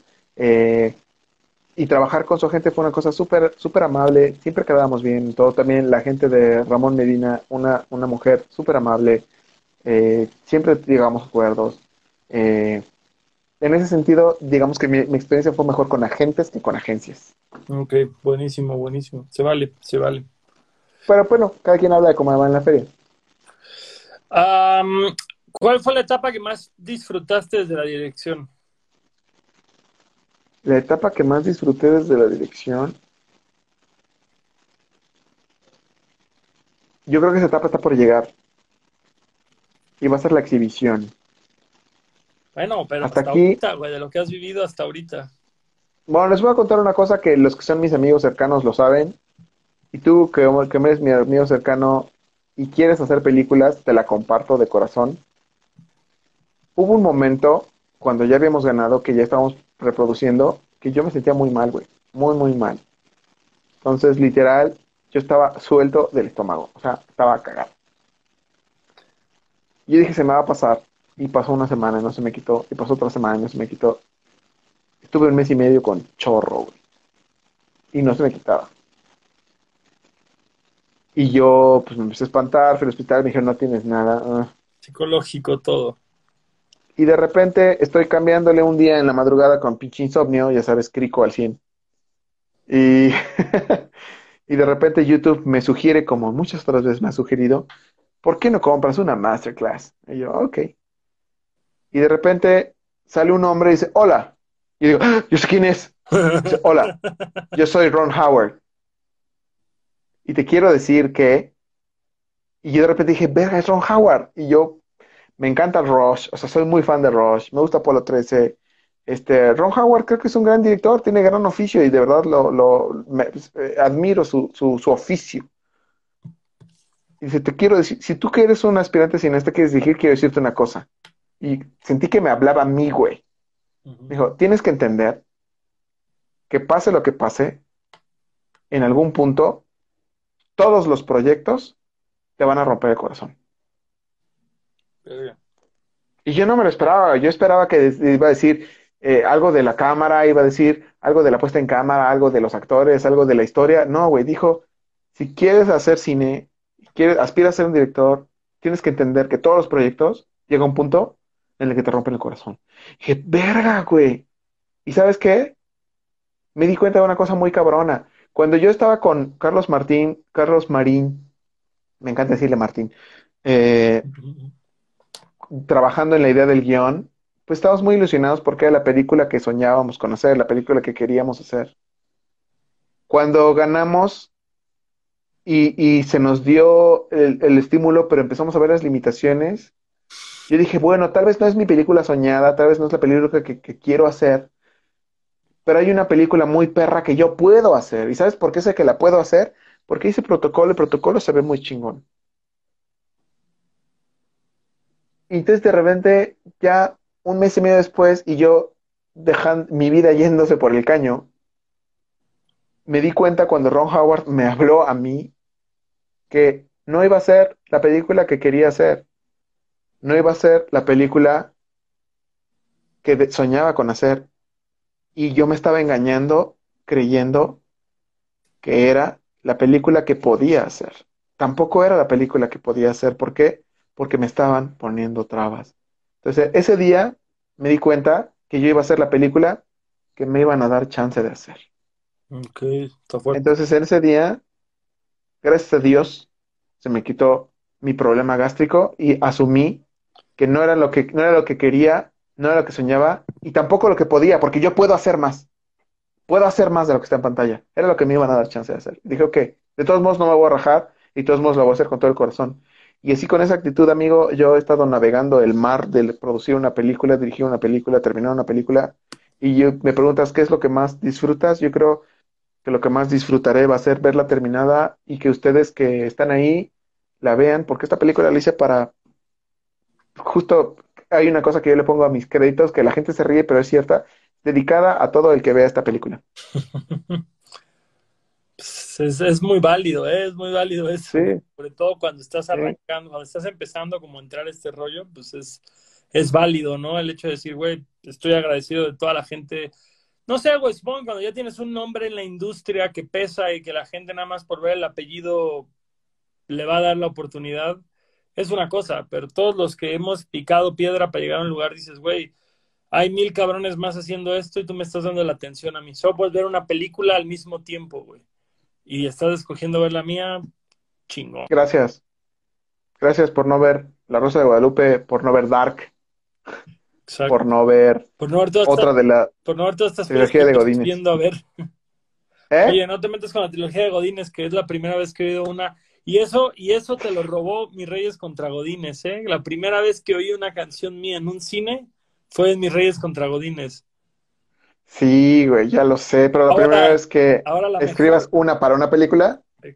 ¿Fue esa, güey, la escribí para la película? Sí, es cierto, güey, ya me acordé. Ya me acordé. Pero ahora la primera vez que escriba una que me guste va a ser. Qué chingón. Este, una última pregunta. ¿Qué otra pregunta tienes? Sí. Una última pregunta que no tiene nada que ver con esto, pero que quiero saber tú, tú digo, tú que eres un güey leído, un güey informado de todo esto. ¿Qué daños ha sufrido la industria del cine a partir de esta presidencia? O te comprometo, se puede editar, se puede editar. Se puede editar, se puede editar. Y es algo que ¿Qué daños ha sufrido? Porque, porque yo he oído mucho, pero no de primera cuenta. Tampoco te quiero comprometer, güey, a que, a que no ganes el próximo estímulo por criticar a... Ya no, lo, ya no lo gané, o sea, yo ahorita podría descoserme, pero creo que no tiene ningún sentido. Eh, la presidencia, déjenme decirles una cosa para citar a mi querido José Luis Rivera. Él una vez puso antes de las elecciones. Sería muy bueno que ganara AMLO. Así, los güeyes que creen que es Satanás se van a dar cuenta que no es. Y los güeyes que creen que es el Mesías se van a dar cuenta que no es. Y en ese sentido, que estoy de acuerdo con eso, les puedo decir, yo creo en lo que dice Lemmy de Motorhead sobre los políticos. Y son políticos porque, porque hacen cosas que nadie más haría. Si son políticos es porque tienen convicciones y tienen acciones que ninguno de nosotros haría. Y el único, lo único por, la única religión y el único testigo es el rock and roll porque eso nunca te va a defraudar. Entonces, yo soy una persona que es profundamente apolítica en un sentido en el cual no tengo INE porque no creo en la democracia. Eh, no voto para tener la autoridad moral para poder decir que todos los políticos son una mierda y yo no participo en eso. Mis actos políticos son, en términos muy platónicos, actos cotidianos. Yo trato de consumir de manera responsable, consumir local, consumir ecológico y en ese sentido creo que el, nuestro acto de consumir, que es lo que lamentablemente nos define como humanos, es la cosa que cuando tú piensas más es la que más políticamente se hace. Por, les voy a decir una cosa. Por ejemplo, yo nunca en mi vida he, he tenido ciertos tipos de lo que se podría considerar, por ejemplo, comercios ligados al lucro con lo sexual. Y ni siquiera estoy hablando de cosas ilegales, pero para mí el que exista demanda de ciertas cosas hace que exista demanda de otras cosas más graves que son delitos. O sea, ¿qué dices tú como pornografía? Por ejemplo, porno, la pornografía lleva a otras cosas. Y esas otras cosas llevan a otras cosas, y esas otras cosas llevan a otras cosas, y al final llevan a trata, güey. Sí. Entonces, si tú consumes pornografía, la gente va a decir, no, pues es que yo nada más veo porno, yo nada más le pago, pues, ok, pero eso es un camino que lleva a otras cosas, ¿no? Y tú como consumidor, si haces eso, estás generando un problema más grande que no ves, pero que es un eco de otras cosas. Cuando pasó lo de Ayotzinapa, y ya nos estamos poniendo muy locos, yo les decía a mucha gente que así protestantes, no, justicia histórica, así se desgarraron las vestiduras. Yo decía, pero pues ahí estás fumándote tu churro, ¿no? ¿Cómo? Pues ¿quién, quién crees que lo cultivó, güey? Tú pagaste una bala que mató a un estudiante de piscinato y se ponían como locos. No, porque yo... Es, es cierto, güey. Para bien o para mal, esa mota viene del narco, le compraste una bala que mató a alguien de Epsinapa. Entonces, tú dices, a lo mejor estoy siendo muy radical y afortunadamente el verde es vida y la gente ya puede cultivar en su casa hasta tres plantas, todo bien.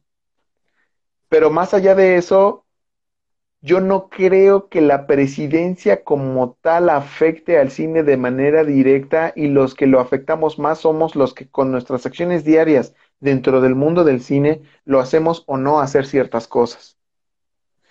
Esto está profundamente sesgado por una razón, por dos razones. La primera es que nosotros como consumidores de cine no somos consumidores que estemos fomentando que existan diferentes tipos de cine en términos industriales y tampoco en, términos de producción nacional. ¿A qué me refiero con esto? Y yo también soy parte del problema. Cuando están las de Avengers, yo las voy a ver. Pero si sale una película mexicana, no importa si es de las Godines, no importa si es de arte, no importa si... La voy a ver y le doy un chance, ¿no? Y digo, ok. Y tal vez, muchas veces me gusta más John Wick que... No manches Frida 2. Que no manches Frida 2. Pero la vi y puse mi monedita, ¿no? Ese es un poco un problema. Hay banda que no le da chance, pero también por otro lado está la otra cara que es, hay un cine, y esto no sé si tenga que ver con presidencia, pero hay un cine institucional que tiene línea y tiene línea política. Y el, y el INCINE abiertamente dice, nosotros tenemos cierta línea de producciones que nos resultan relevantes en términos sociales, pero ojo, los términos sociales también eh, tienen una línea política, ¿de acuerdo? Eh, ahorita preguntan que si puede haber una alfabetización audiovisual. Claro que hay una alfabetización audiovisual.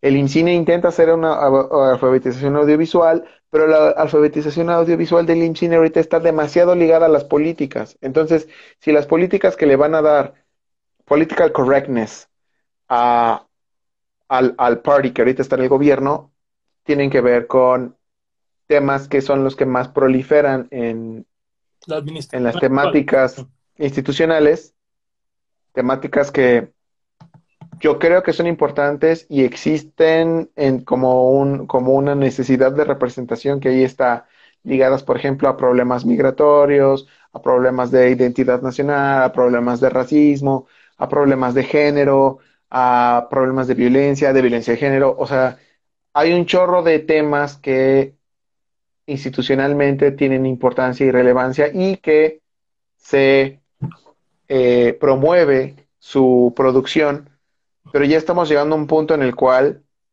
se está exclusivizando, si se puede decir, la producción de ese cine. Entonces es, o haces comedias románticas, o haces cine de la vertiente cultural que políticamente tiene filo, y no hay de otro. Si quieres tener los estímulos grandes. Entonces, más que que si te fijas está ahí, perdido. No es una no es, no es, no, no, no es de videocine, pero tampoco es de ganar festivales europeos. Claro. No es, no es, no es, no es un rom-com como tal, pero tampoco es una tragedia personal, autoral acerca de un personaje eh, marginado con dificultades sociales. Entonces, yo les digo, a una cosa, preguntan, ¿cómo se hace una alfabetización audiovisual? Yo creo que es muy importante el punto medio. El punto medio es un punto en el cual tú tienes un cine que comercialmente funciona y que te, introduce al otro cine. ¿A qué me refiero con eso?